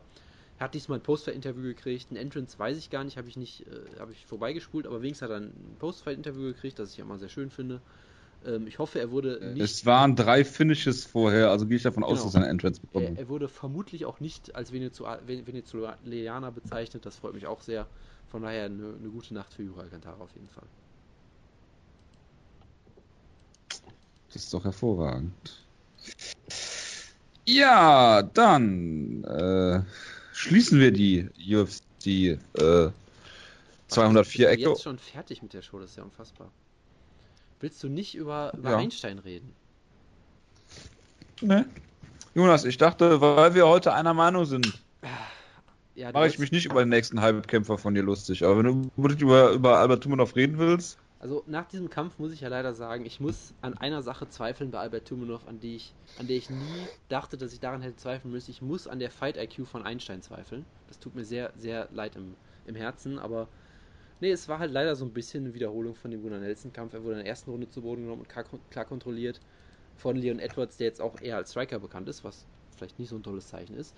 Und dann die zweite Runde, er hat sich eigentlich gut in den Kampf zurückgekämpft. Edwards wirkte etwas müde, hat die Takedowns nicht mehr geschafft, wurde eigentlich gut kontrolliert von Tumunov im Stand. Und dann in der dritten Runde gab es wieder einen Takedown. Tumunov wollte äh, äh, ja wieder auf, äh, äh, auf, die, auf die Beine scramblen, wurde dann halt mit einem Rear Choke erwischt und ausgetappt. Das äh, hat mich dann doch sehr betrübt, muss ich sagen, weil ich Tumunov äh, sehr gehypt habe, bei weitem nicht als einziger. Ja, das möchte ich nur mal festhalten. Er hatte auch eine sehr schöne Siegesserie und ja, das ist natürlich jetzt sehr bitter für ihn und er muss dann, wie gesagt, er ist immer noch 24, glaube ich, immer noch sehr jung, aber äh, hat doch, äh, doch klare Lücken am Boden, an denen er nochmal arbeiten muss. Und ähm, muss man so sagen, wegen Damien Stasiak hat eine schöne Submission geholt. Ähm, Planet Stasiak. Genau, der äh, das Gimmick von Carl Anderson scheinbar geklaut hat, die Machine Gun ist und immer diese Machine Gun Pose macht, nachdem er gewinnt. Leider ohne, dass, die, äh, dass ein Maschinengewehr wirklich eingespielt wird, das würde dann noch ein bisschen fehlen. Ähm, und Mark Diakiesi kann man vielleicht noch erwähnen, der im Prelim äh, Fox Sports so ein Opener war, hat sein Debüt gefeiert gegen Lukas Sajewski, den man noch als Nick Hein-Gegner kennt zum Beispiel, hat ihn ziemlich brutal ausgenockt.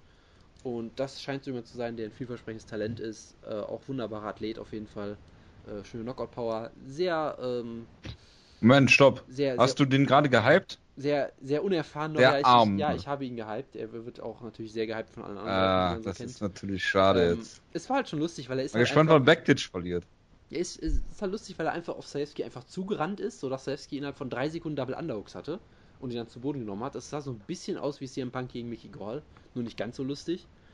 Äh, aber ja, er kam halt etwas sehr wild rein, um es mal vorsichtig zu sagen. Das scheint so jemand zu sein, so fast schon, sag ich es jetzt, fast schon YOLO-esque, der einfach so große physische Vorteile hat Gott. und so ein Freak ist, dass er halt machen kann, was er möchte. Gerade halt außerhalb der UFC, wo die Gegner nicht so gut sind. Und die hat er halt schon so ein bisschen gemerkt, okay, ich muss mich ein bisschen zurücknehmen, ich muss mal Takedowns auch vernünftig stoppen. Und hat dann durchaus äh, viel Potenzial im Stand gezeigt, weil ich meine, Sajewski ist kein Top-Kämpfer auf jeden Fall, aber er ist zumindest hart im Nehmen. Und er wurde hier ziemlich, ja, ziemlich heftig ausgenockt in der zweiten Runde. Und ja, was haben wir noch? Äh, Mike Perry könnte man noch erwähnen, der absolute neue Kultkämpfer. Der, Wegen seiner Ringecke. Ja, weil er, glaube ich, alle negativen Stereotype, die man über MMA-Kämpfer hat, in einer Person ver vereinigt. Ja, er heißt ja, glaube ich, Mike Platinum Perry, müsste er sein, genau. Ja, Er hat- er hat noch sich um das auch- Flint, Michigan. Ja, sehr, ja das, ist, das, das ist sehr schön. Ähm, hat Ja, jetzt, du weißt aber schon, dass Lukas Sajewski auch einen Sieg über Martin äh, ja, ich weiß das wohl. Das ist aber sehr lange her. Gut. Sehr, sehr lange. Ich wollte das nur nochmal sagen. Als Maschinenheld gefühlt. Ja, als Martin noch 13 war. Genau. Ja, genau. Also, äh, Mike Perry hat sich jetzt auch das Der Wort. Kampf über Kadyrov stattgefunden, ist irgendwas okay, dass er 13 war. Ja, danke für den Name Drop. So, Mike Jonas. Perry hat sich jetzt auch das Wort Platinum unters äh, Auge, glaube ich, auf jeden Fall irgendwo ins Gesicht tätowieren lassen. Er ist dafür bekannt, dass er bei den Waynes immer ausrastet, Leute anschreit und irgendwie bei den Waynes äh, Kämpfe starten will. Äh, sein Corner ist dafür bekannt, dass äh, sie, als er gegen Jürgen Lim gekämpft hat, die ganze Zeit rassistischen Scheiß geredet haben. Deshalb gab es auch keine Corner-Cam in dem Kampf, was sicherlich sehr überraschend war. Ähm, Weil er gegen den Schwarzen angetreten ist und Leuten das Schwarz war. wie auch immer, er hat bei den Wades diesmal wieder fast ein Eklat, glaube ich, ausgelöst. Und er ist halt dieser, äh, ja, dieser Bro, der die ganze Zeit rumschreit und komische Promos hält und merkwürdig kämpft und ein wilder Brawler ist. Aber er hat halt Knockout-Power und kämpft spektakulär, das heißt, Leute lieben ihn. Und ja, er ist jetzt so ein Gegen bisschen. Du willst ihn gegen Minderheit- Toledo kämpfen sehen. Ähm, ich möchte. Gegen welche Minderheit soll er denn jetzt antreten, Jonas? Gegen jemanden des, der jüdischen Religion. Was macht denn Nohat Lahat? Ach, der ist nicht mehr in der UFC, ne? Also, Er ist nicht mehr in der UFC. Mike Perry Leider, ist- wie man jetzt sagen kann. Mike Perry ist auf jeden Fall der neue Kultkämpfer, weil er alles vereint, was schlecht ist am Sport, vermutlich. Aber äh, ja, er hat scheinbar unterhaltsame Kämpfe. Ist er der Donald, ist er der Donald Trump der UFC? Jetzt fällt mir ein, ich habe tatsächlich. Was war das denn? Ich habe, glaube ich, ein Preview über Bloody Elbow gelesen, wo wirklich jemand geschrieben hat, Make MMA Great Again zu ihm. Also ja, das, das passt durchaus. Siehst du? Er hat sicherlich auch ähnliche Aussagen. Er hat sicherlich auch ähnliche Aussagen über Frauen gemacht, behaupte ich einfach mal. Er ist ein MMA-Kämpfer, Damit natürlich. richtig. Ja. In einem Sport, in dem äh, Kämpfer nicht nur Menschen sich in die Beine greifen, Hashtag Luke Rockhold, würde ich das mal nicht ausschließen. Das oh Mann. Ähm, Den hast du ja, ja aber gut. zurechtgelegt, oder? Ne? Wahnsinn. Ja. So wie ich, der die auch manchmal Witze aufschreibt. Ich habe mir die nicht zurechtgelegt. Du hast ihn Ich- ich- aufgebaut sogar. Ich bin spontaner. Äh, äh, ein spontaner Typ. Ja, ich schreibe mir eigentlich auch nie Witze auf. Ich habe das ein einziges Mal gemacht. Das war ziemlich geil. Was, was für einen Witz hast du denn aufgeschrieben? Ah, weißt du nicht mehr, ne? Das war, als ich mir Notizen gemacht habe. Bei der ersten äh, war irgendeiner ähm, Conor McGregor-Sache. Quentin gegen Chef Mendes was gekämpft hat. Da habe ich mir noch so viele Notizen gemacht. Wir konnten, Ich doch wir drin, die Zeiten sind schon lange vorbei. Wir könnten Ja, Pius ja. dazu fragen. Ich möchte Pius grüßen an dieser Stelle. Der hat sogar Der- bei, äh, bei ähm, äh, beim Serientäter mitgemacht, das erste Mal. Äh, hervorragend. Er, er hört das ja jetzt gerade, wie das so angefangen hat. Nee, Quatsch. Die ersten 80 Ausgaben hört er jetzt, ne? Yep. Er hat jetzt Ausgabe 81 bis 230 komplett durchgehört. Und er hat, ich, Also bei- da muss man äh, wirklich- Ich, ich glaube, er hat auch nach Ausgabe 200 angefangen, oder? Gefühlt. Ich, ich, sicher? Ja, er hat angefangen Also- also damit. ist- ja, ja, die alle ist- nachholen. Er Ja, ist ja. noch ein relativ neuer, neuer Zuhörer, meine ich damit. Ja, und äh, allen Respekt dafür. Also ich krieg's gerade mal hin, mir die letzte Ausgabe anzuhören, wenn ich Bock dazu habe, aber Ich auch nur dann. mal hin, die aufzunehmen. Und das ist auch nicht Bevor du wirklich in gut. eine tiefe, tiefes Koma fällst. Tja. Das war jetzt keine Überleitung, Entschuldigung. Oh Gott. das, Das, das, ah, so, das, das war jetzt so ein. Großartig. Also, also wirklich. ah, das fand ich gut. Ich, das war ich, jetzt wirklich nicht ernst Ich gemeint. finde gut, dass ich auf Jojo ähm, Ja. Das abfärbe. war wirklich spontan. Dann machen wir weiter mit der News-Ecke.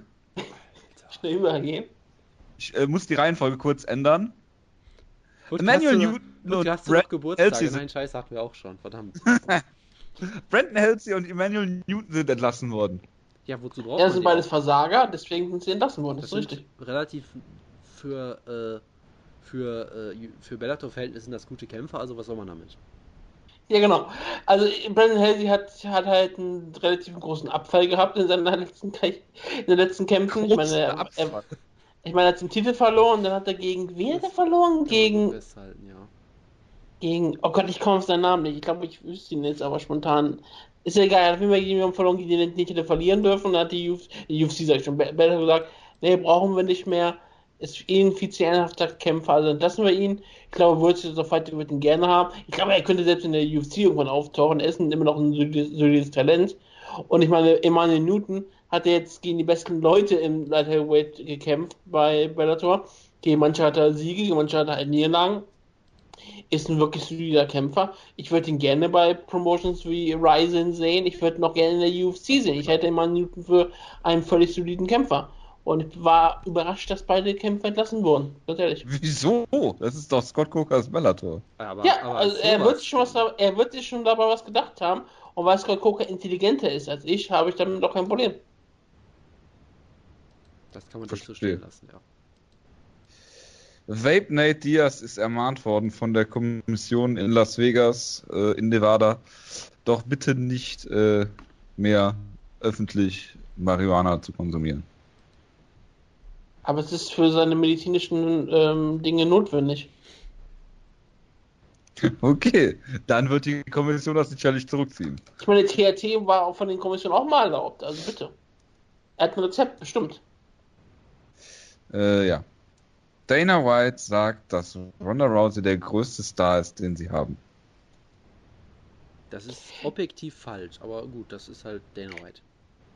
Was, was soll er denn noch sagen? Ich meine, ähm, er Conor kann- McGregor ist der größte Star, ja, den wir haben. Das, aber er kann es ja nicht sagen, weil das würde ja bedeuten, dass ähm, die UFC abhängig von einem Kämpfer wirkt. Also wird lieber derjenige der größte Star sein oder diejenige der größte Star sein, die aktuell in der UFC nicht da ist und trotzdem die UFC total erfolgreich ist.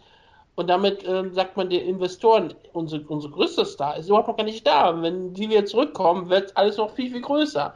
Und Conor McGregor ist eigentlich gar nicht so wichtig. Das ist ja das, was die Aussage machen soll.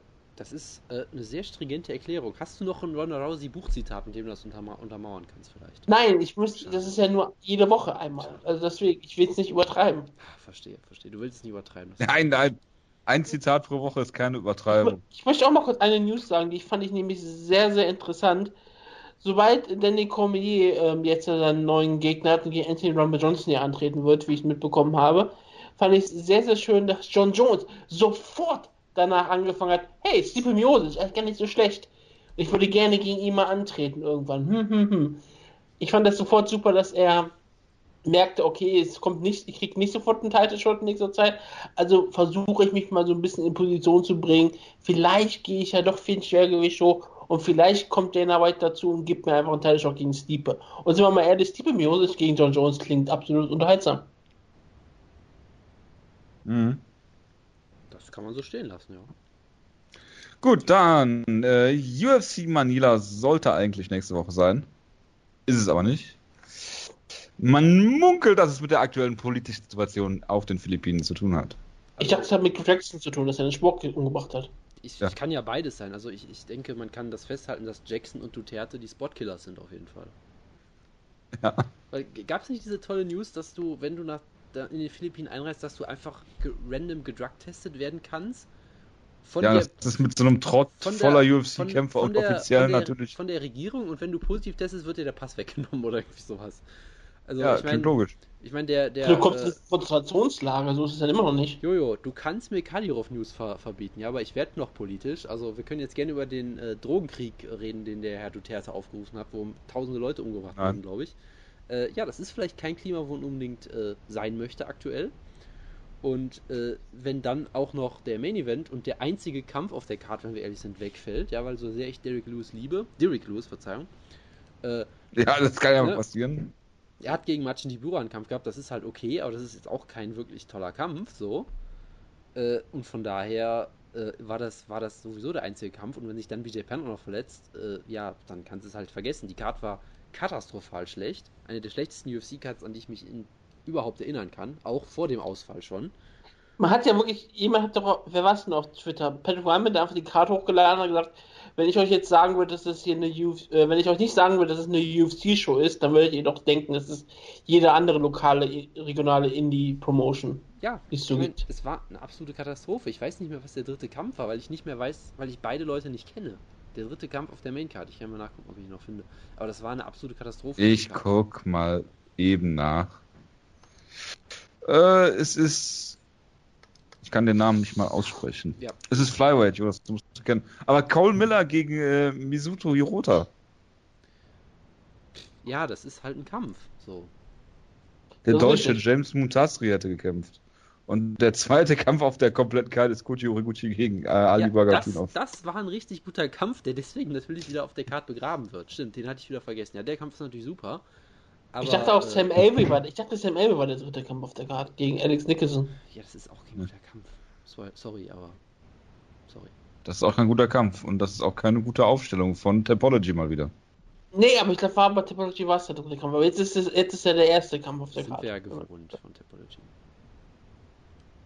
Aber egal, wir haben keine Manila-Show, deswegen haben wir vielleicht für nächstes Jahr auch noch keine Sendung. Wir müssen es ja immer offen halten, es kann ja mal irgendwas passieren. Es könnte ja ein Kampf angesetzt werden wie Anderson Silva gegen GSP, wo wir vorher eine Sondersendung machen müssen, denn das ist der größte Kampf aller Zeiten. Das sind doch keine Prime News, Frank Shamrock. Du musst nur das Cyborg. Prime wissen. Frank Shamrock, Wutke. Ja. Prime Frank, Frank Shamrock gegen den aktuellen Anderson Silva. Mhm. Alter? Anderson Silva. es ist halt, es ist unfair, es ist halt, wann hat Frank Jones seine Prime gehabt? 1997, da hat er eine ganz andere Entwicklung gehabt. Er hat den Sport zu dem gemacht, was das heute ist, mit seinen äh, Trainingsmethoden. Aber er hat halt, ist halt ja. unfair. Würdest du sagen, würdest du Prime Ken Shamrock rausnehmen und er dürfte in der heutigen Zeit ein echtes Trainingcamp haben? Prime Ken Shamrock. Frank Shamrock. Für, und er dürfte trainieren für, für zwei Jahre ungefähr und immer in seiner Prime bleiben. Dann glaube ich, würde er Anderson Silva besiegen, ja? Den aktuellen Okay, pass würde er besiegen. Frank Shamrock gegen CM Punk heute. Frank Shamrock?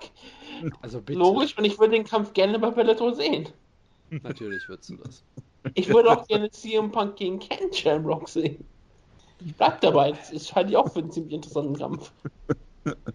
Du wunderst dich, dass Brandon Halsey und äh. Emmanuel Newton entlassen wird.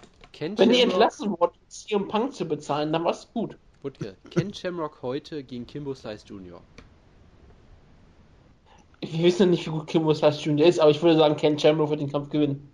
Weil ähm, Kimbo Slice Jr., glaube ich, ein Welterweight ist. Ich habe keine Ahnung. War Frank Shamrock nicht auch einer?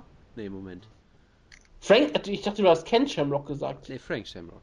Ja, Frank Shamrock wird den Kampf gewinnen, ohne jeden Zweifel. Zu viele Shamrocks auf dieser Welt.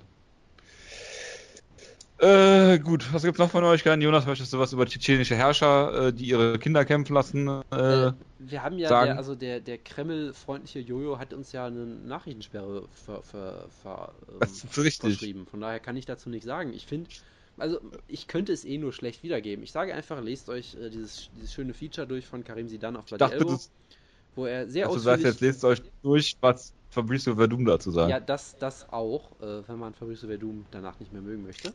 Ähm, aber es ist schon faszinierend, diese ganze Geschichte, dass diese, diese Fehde zwischen Fedor und Kadyrov, die beide eigentlich Kollegen von Putin sind und äh, das muss man sich einfach im Detail durchlesen, was dann dazu führt, dass irgendwie Habib Nurmagomedov und alle möglichen Kämpfer irgendwelche schlechten Photoshops von Fedor auf Instagram posten und ihn zuflamen und so. Es ist Aber Nikita Krylov möchte die Ehre Ja, und Fehler genau. verteidigen. Da, das wollte ich nämlich auch noch sagen. Das ist so eine geile Story, dass Nikita Krylov jetzt sagt, ich möchte die Ehre von Fedor verteidigen und gegen, gegen wen wollte er kämpfen? Ich weiß es schon gar nicht mehr. Gegen irgendeinen so Typen halt.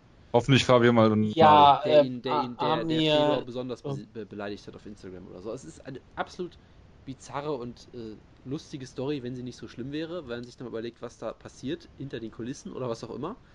Ähm, vor den Kulissen auch. Ja, auch da. Ja, also das ist äh, in jeder Hinsicht furchterregend, aber äh, auch faszinierend auf seine Art und Weise.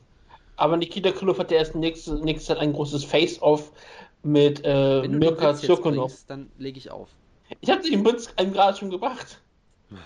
Dann lege ich nachträglich auf jetzt. Ich, ich äh, rede gleich erst über Kampfankündigung. Wir haben natürlich noch eine äh, traurige News, äh, dass Josh Salmon, über den wir letzte Woche äh, schon geredet haben, äh, verstorben ist diese Woche. Äh, ich glaube, das letzte Mal, als wir ähm, diese Anteilnahme hatten, war es, glaube ich, für Ke äh, Kevin Randleman. Und ja, man kriegt, glaube ich, so ein Gefühl dafür, was, was Leute sind, äh, wenn Leute gestorben sind, wo man jetzt sagt, ja gut, okay. Ähm, schade drum und wo es Leuten wirklich, wirklich leid tut. Und den Eindruck habe ich bei Josh Zimmerman. Ich finde, ähm, bei Bloody Elbow ist es wirklich übertrieben, was sie im Moment machen mit Nachrufen und und und. Ähm, nichtsdestotrotz Ja. ist natürlich äh, 28 Jahre kein Alter äh, zum Sterben. Man muss da natürlich immer dazu sagen, der hat seit 2010 oder so auf Bloody Elbow regelmäßig Das gepostet. so, spielt für ne? mich aber auch nur eine Nein. untergeordnete Rolle, weil Klar. sie es wirklich, wirklich übertreiben im Moment. Klar, aber das war durchaus zu erwarten, wenn wir ehrlich sind. So, das nehme ich dir jetzt auch nicht übel. Ja, Ja, und ähm, es wird ja nie rausgefunden werden, was Josh Salmon jetzt gehabt hat, ob, ob es irgendwas mit Drogen zu tun hat oder nicht, oder ob er natürlichen Todes gestorben ist. Es wird keine, keinen toxologischen Report geben. Das hat, glaube ich, die Familie verlangt. Und das ist auch in Ordnung. Wir haben kein Recht drauf zu erfahren, warum er gestorben ist. Es ist, ist nicht irgendwie was, was. Es hängt ja jetzt nicht mit Mixed Martial Arts besonders scheinbar zusammen. Deswegen ist es nicht irgendeine Sache, die wir erfahren müssen. Und ich hoffe einfach, dass es ähm, dann wieder für die Familie irgendwann besser wird. ich fand zumindest mal relativ angenehm, dass während er im Koma lag, nicht äh, fünfminütige Wasserstandsmeldungen mit zum Teil falschen Neuigkeiten äh, auf irgendwelchen Newsseiten auf Twitter gepostet worden sind. Zumindest war mir das nicht bekannt. Das habe ich in der Vergangenheit auch schon anders erlebt. Aber gut, lassen wir das. Ja, äh, ga- ganz kurz von meiner Seite natürlich auch. Ähm, ist natürlich immer tragisch. Das ist für mich ehrlich gesagt auch dann relativ irrelevant, ob es jetzt was mit Drogen zu tun hat oder nicht, weil das macht es für mich jetzt nicht weniger tragisch in dem Sinne. Deshalb äh, würde ich das auch äh, äh, sagen, dass das, das öffentliche Interesse daran eigentlich erstmal egal ist. Und ja, er, er schien ja jemand zu sein, der auf jeden Fall vielfältige Talente hatte, der, wie gesagt, ziemlich gute Artikel auch geschrieben hat, der ein gewisses Charisma auf jeden Fall hatte, Talent als Kämpfer auch. Nicht, dass das jetzt alles eine Rolle spielen sollte, aber jemand, der, äh, sag ich mal, sehr viele verschiedene Sachen durchaus gemacht hat, sehr erfolgreich und äh, da scheinbar auch sehr vielen Leuten positiv in, in Erinnerung geblieben ist. Und das ist natürlich dann doch ähm, immer tragisch. Ich fand es eine schöne kleine Geste, dass halt die, äh, der UFC Pay-Per-View ihm gewidmet wurde. Da gab es ja so eine kurze, ich weiß nicht, ob es, ich glaube, es war nur eine Grafik oder vielleicht, ich glaube, es war auf jeden Fall, fing, fing der Pay-Per-View mit einer Grafik an, was ich eine schöne Geste fand. Und ja, was soll man sonst dazu sagen? Ist halt immer schwierig. Gut. Dann habe ich, glaube ich, nur noch Kampfansetzungen. Bin ich froh, dass wir nicht damit enden. Ähm, fangen wir an mit Nikita Krylov gegen Mirsch, Misha Sokonov. Das ist eine Offenbarung, ja. Bitte Gut. erkläre dich. Was? Was, in was für einer Form ist das eine Offenbarung, bitte? Weil es bei mit Off-Ende Name. Krillov, Sokonov, Offenbarung. Ich habe es vorhin schon Face-Off genannt. Das ist unfassbar schlecht. Und so wird die Sendung auch heißen. Unfassbar schlecht? Wollte, den Witz wollte ich auch gerade machen, aber ich habe es lieber sein lassen, weil ich hoffte, dass du es merkst. Aber nein, nein, nein. Das ist schon. Ich bin dafür, dass die, die unfassbar schlecht nennen. Und alle denken, es geht um ein Main-Event, was auch nicht ganz falsch ist. Ähm, ja. Bitte. Äh, ich weiß gar nicht, wie ich weitermachen soll. Doch, Daniel Cormier gegen Anthony Rumble Johnson. Als äh, UFC 206, glaube ich, ist es Headliner. Um den Titel. Ich dachte, der Headliner wäre Anderson Silva gegen GSP. Das wurde auf dem Cyber doch schon als, als äh, fest angedeutet. Ja, weil der andere Kampf nämlich nur als Co-Main-Event-Akte gelistet ist. Dun, dun, dun. Ja, also. Aber so, ganz ehrlich, was hältst du denn eigentlich von GSP gegen Anderson Silva? Ignorieren wir den Kampf einmal. Jonas, im Jahr 2016, was würdest du von Anderson Silva gegen GSP halten? Um, um Lorenzo Fertitta zu zitieren, God is strike when the iron is hot, Hashtag Superfights. Nee, aber ich brauche es jetzt nicht unbedingt, aber ich werde mich auch nicht groß drüber brauch's. aufregen. Äh, wenn es es gibt, werde ich es natürlich gerne gucken. So ist es nicht.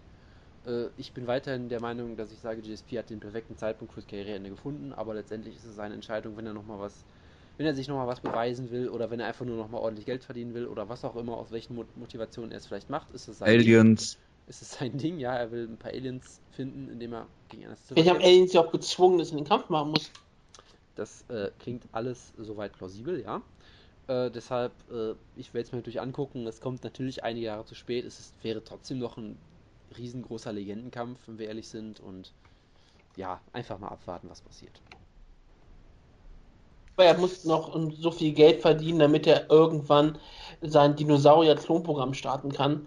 Und deswegen muss er jetzt gegen Anderson Silva antreten und ich hoffe auch, dass der Kampf stattfinden wird, denn GSP gegen Anderson Silva ist ein unterhaltsamer Kampf. Es ist der größte Kampf, den sie damals hätten bucken können im Jahr 2011 und auch im Jahr 2016 ist es immer noch ein Kampf, wo man sagen muss, zwei alte Legenden treten gegeneinander an. GSP wahrscheinlich, wenn er ähm, fit genug ist, ist er immer einer der besten Kämpfer die, aller Zeiten und immer noch einer der besten Kämpfer auf diesem Planeten Erde. Und deswegen würde ich mich freuen, wenn GSP zurückkommt, wenn er es machen möchte und nicht, weil er es machen muss. Wenn GSP auf einmal zurückkommt, weil er Geld braucht, dann fände ich das sehr tragisch. Wenn er es machen möchte, weil er einfach sagt, ich möchte den Sport weiterführen, dann gerne. GSP sehe ich dann sehr gerne wieder zurück in der UFC. Einfach weil, wenn ich die Chance habe, jemand wie GSP noch kämpfen zu sehen, dann werde ich das jedes Mal gerne tun. Prime GSP gegen Prime Anderson Silva würde genauso enden, wie es jetzt endet, glaube ich, äh, würde, wenn sie kämpfen würden. Ich weiß nicht, Ja. ob GSP jetzt äh, fit ist im Dezember, äh, was, was USADA angeht, also ob er ja kämpfen könnte, weil er schon lang genug in dem Testprogramm ist. Vielleicht machen sie ja wieder eine Ausnahme, Brock Lesnar-Style, ich glaube es kaum. Äh, aber äh, ja, ich sag mal, äh, ich glaube, dass GSP den Kampf relativ klar gewinnen könnte und er würde mit äh, Anderson Silva wahrscheinlich so kämpfen, wie DC das gemacht hat, ihn konstant zu Boden nehmen und äh, ein äh, Grappling-Duell äh, gewinnen. GSP hätte ihn 2011 lächerlich gemacht und er wird ihn 2016 auch lächerlich machen. Ich glaube nicht, dass das die Prime von beiden war, oder? War das nicht früher? Ich glaube, der Kampf wäre 2011, glaube ich, gewesen. Oder? Achso, wäre Oder? gewesen, okay. Ja, ist ja auch egal. Jedenfalls äh, denke ich, äh, GSP würde den Kampf gewinnen und ich möchte, was für mich der, der Höhepunkt einer jeden UFC Welterweight Karriere wäre, wäre Rumble at the Rock Revival mit Yushin Okami, mit GSP, der dann äh, neu dazukommt, mit Jake Shields, mit Carlos Condit, mit Anderson Silva. Es wäre so hervorragend. Ich würde sowas von abfeiern. Und der Coleman Event ist ja auch nicht schlecht. Du hast den ja schon genannt, glaube DC gegen Anthony Rumble Johnson. Ja. Und ich meine, die hatten schon einen großartigen ersten Kampf gehabt. Man muss Rumble Johnson nicht mögen, aber als Kämpfer ist er unfassbar zu respektieren. Und ich glaube, ähm, es wird ein unfassbar unterhaltsamer und interessanter Kampf, weil, wie gesagt, ähm, Rumble Johnson hatte DC schon eigentlich besiegt gehabt und DC kam noch irgendwie durch. Und ich bin sehr gespannt drauf, was im zweiten Kampf passieren würde. Ob das nochmal so eine ähnliche ähm, Anfang nehmen wird. Und vielleicht man kann diesmal ihn Rumble auch stoppen oder ob Rumble ge gelernt hat, seinen Ring verbessert hat. Ich bin auf einmal, wie er sagt, sehr gespannt drauf. Es ist einer der besten Kämpfe, die du in Light Heavyweight bucken kannst und warum nicht? Den besten Kampf, den die UFC booken kann, äh, ist welcher Kampf? Krylov gegen Ähm, Sirkunov, das hatten wir doch eben schon. Genau. Nein. Dann, Mickey meinst- Gall gegen Super Sage Northcutt. ich wollte gerade Sage Northcutt gegen Paige Van Zandt sagen, aber Sage Northcutt gegen Mickey Gall ist sehr nah Nein, äh, Paige Van Zandt trainiert jetzt Michael Bisping. Das hat man an diesen wunderschönen Kicks gesehen. Okay. okay. Aber ja, ähm, Sage Northcutt Das war meine direkt ähm, erste Assoziation. Sage Northcutt gegen Mickey Gall ist Perfektion. Ich freue mich auf das, auf das großartige Trash-Talking. Ich freue mich auf sehr viele Bilder von äh, Sage Northcutt, wie er sich beim Training auf bestimmte Dinge zeigen wird. Das, Und ich freue mich, dass Mickey alles, was Gall hasse. Ne? und ich hoffe, das dass Mickey Gall noch mehr Unfassbar. Promos, noch mehr Promos halten wird und noch mehr ähm, Sage Northcutt herausfordern möchte. Ich hoffe, der, der Kampf wird um irgendetwas gehen. Ich weiß nicht, um was es gehen könnte, um irgendwelche Haarschnitte oder was auch immer. Ich bin auf jeden Fall sehr heiß drauf. Ich meine, es ist, wir haben ja damals, als Mickey Gall den Kampf gewonnen hat, schon gesagt, das ist der perfekte Kampf, den die UFC bucken kann. Und die UFC tut's auch. Und ich meine, Mickey Gall ist dann wirklich der perfekte Kämpfer. Er hatte eine Chance in seiner UFC-Karriere, die hat er bekommen mit CM Punk, hat sie sofort genommen, um seinen nächsten Kampf ähm, zu bucken und hat die wiederbekommen. Also Mickey Gall ist auf jeden Fall eins. Er ist auf jeden Fall sehr, sehr intelligent außerhalb des Käfigs und scheinbar auch innerhalb des Käfigs, weil beide Kämpfer hat er innerhalb eines Käfigs gefordert. Also Mickey Gall, ja, den, den kann man studieren. Ja, Mickey Gall, ich sage es immer wieder, Mickey Gall ist ab, ein absoluter Versteher. He's so fine. Nicht so fein. Ja. Den könntest du auch interviewen. Ich glaube, er Nachdem- würde sich auch interviewen lassen. Oder Andreas äh, Kariotakis. Andreas Karius würde sich auf jeden Fall interviewen lassen. Das ist das Problem Ja. an der Sache. Meinst du, der würde zu dir fahren, um sich interviewen zu lassen? Nee, aber er würde wahrscheinlich ähm, ein Online-Interview sofort machen. Ich, äh, ich find's geil. Ich find's ehrlich gesagt sehr ich nicht, geil. weil ich diesen Namen lernen muss.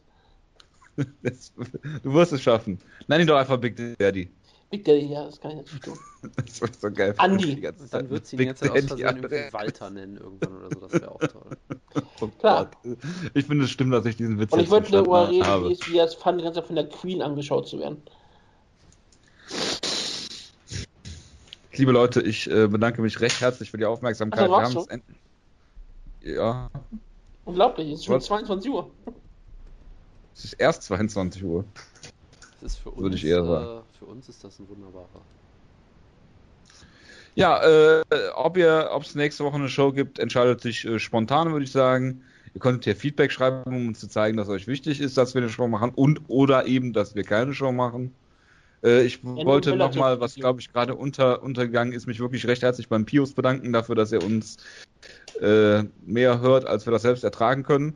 Also- Weil ich glaube, niemand von uns hat alle Ausgaben gehört und ich glaube, niemand auf der ganzen Welt hat das getan. Dafür ein recht herzliches Dankeschön. Genau, ja? ich möchte mich natürlich dazu, da anschließen. Schöne Grüße. Und ich fände es sehr lustig, wenn jetzt Leute Feedback schreiben würden, dass wir bitte keine Ausgabe machen sollen. Das Ja, ich, ich, würde bitte. sehr, ich würde das sehr begrüßen. Ja, ich habe kein Problem mit Urlaub. machen. Ich habe kein Problem mit Urlaub für zwei Wochen. Wie dem auch sei, äh, ja, wir melden uns irgendwann wieder. Bis dahin, einen guten Start in die Woche. Macht's gut. Bis dahin. Ciao, ciao. Auf Ciao. Wiedersehen. Jetzt, Wutke, jetzt kannst du endlich wieder deinen, deinen Knutscher machen hier, verdammt nochmal. So. Danke. Danke. schön.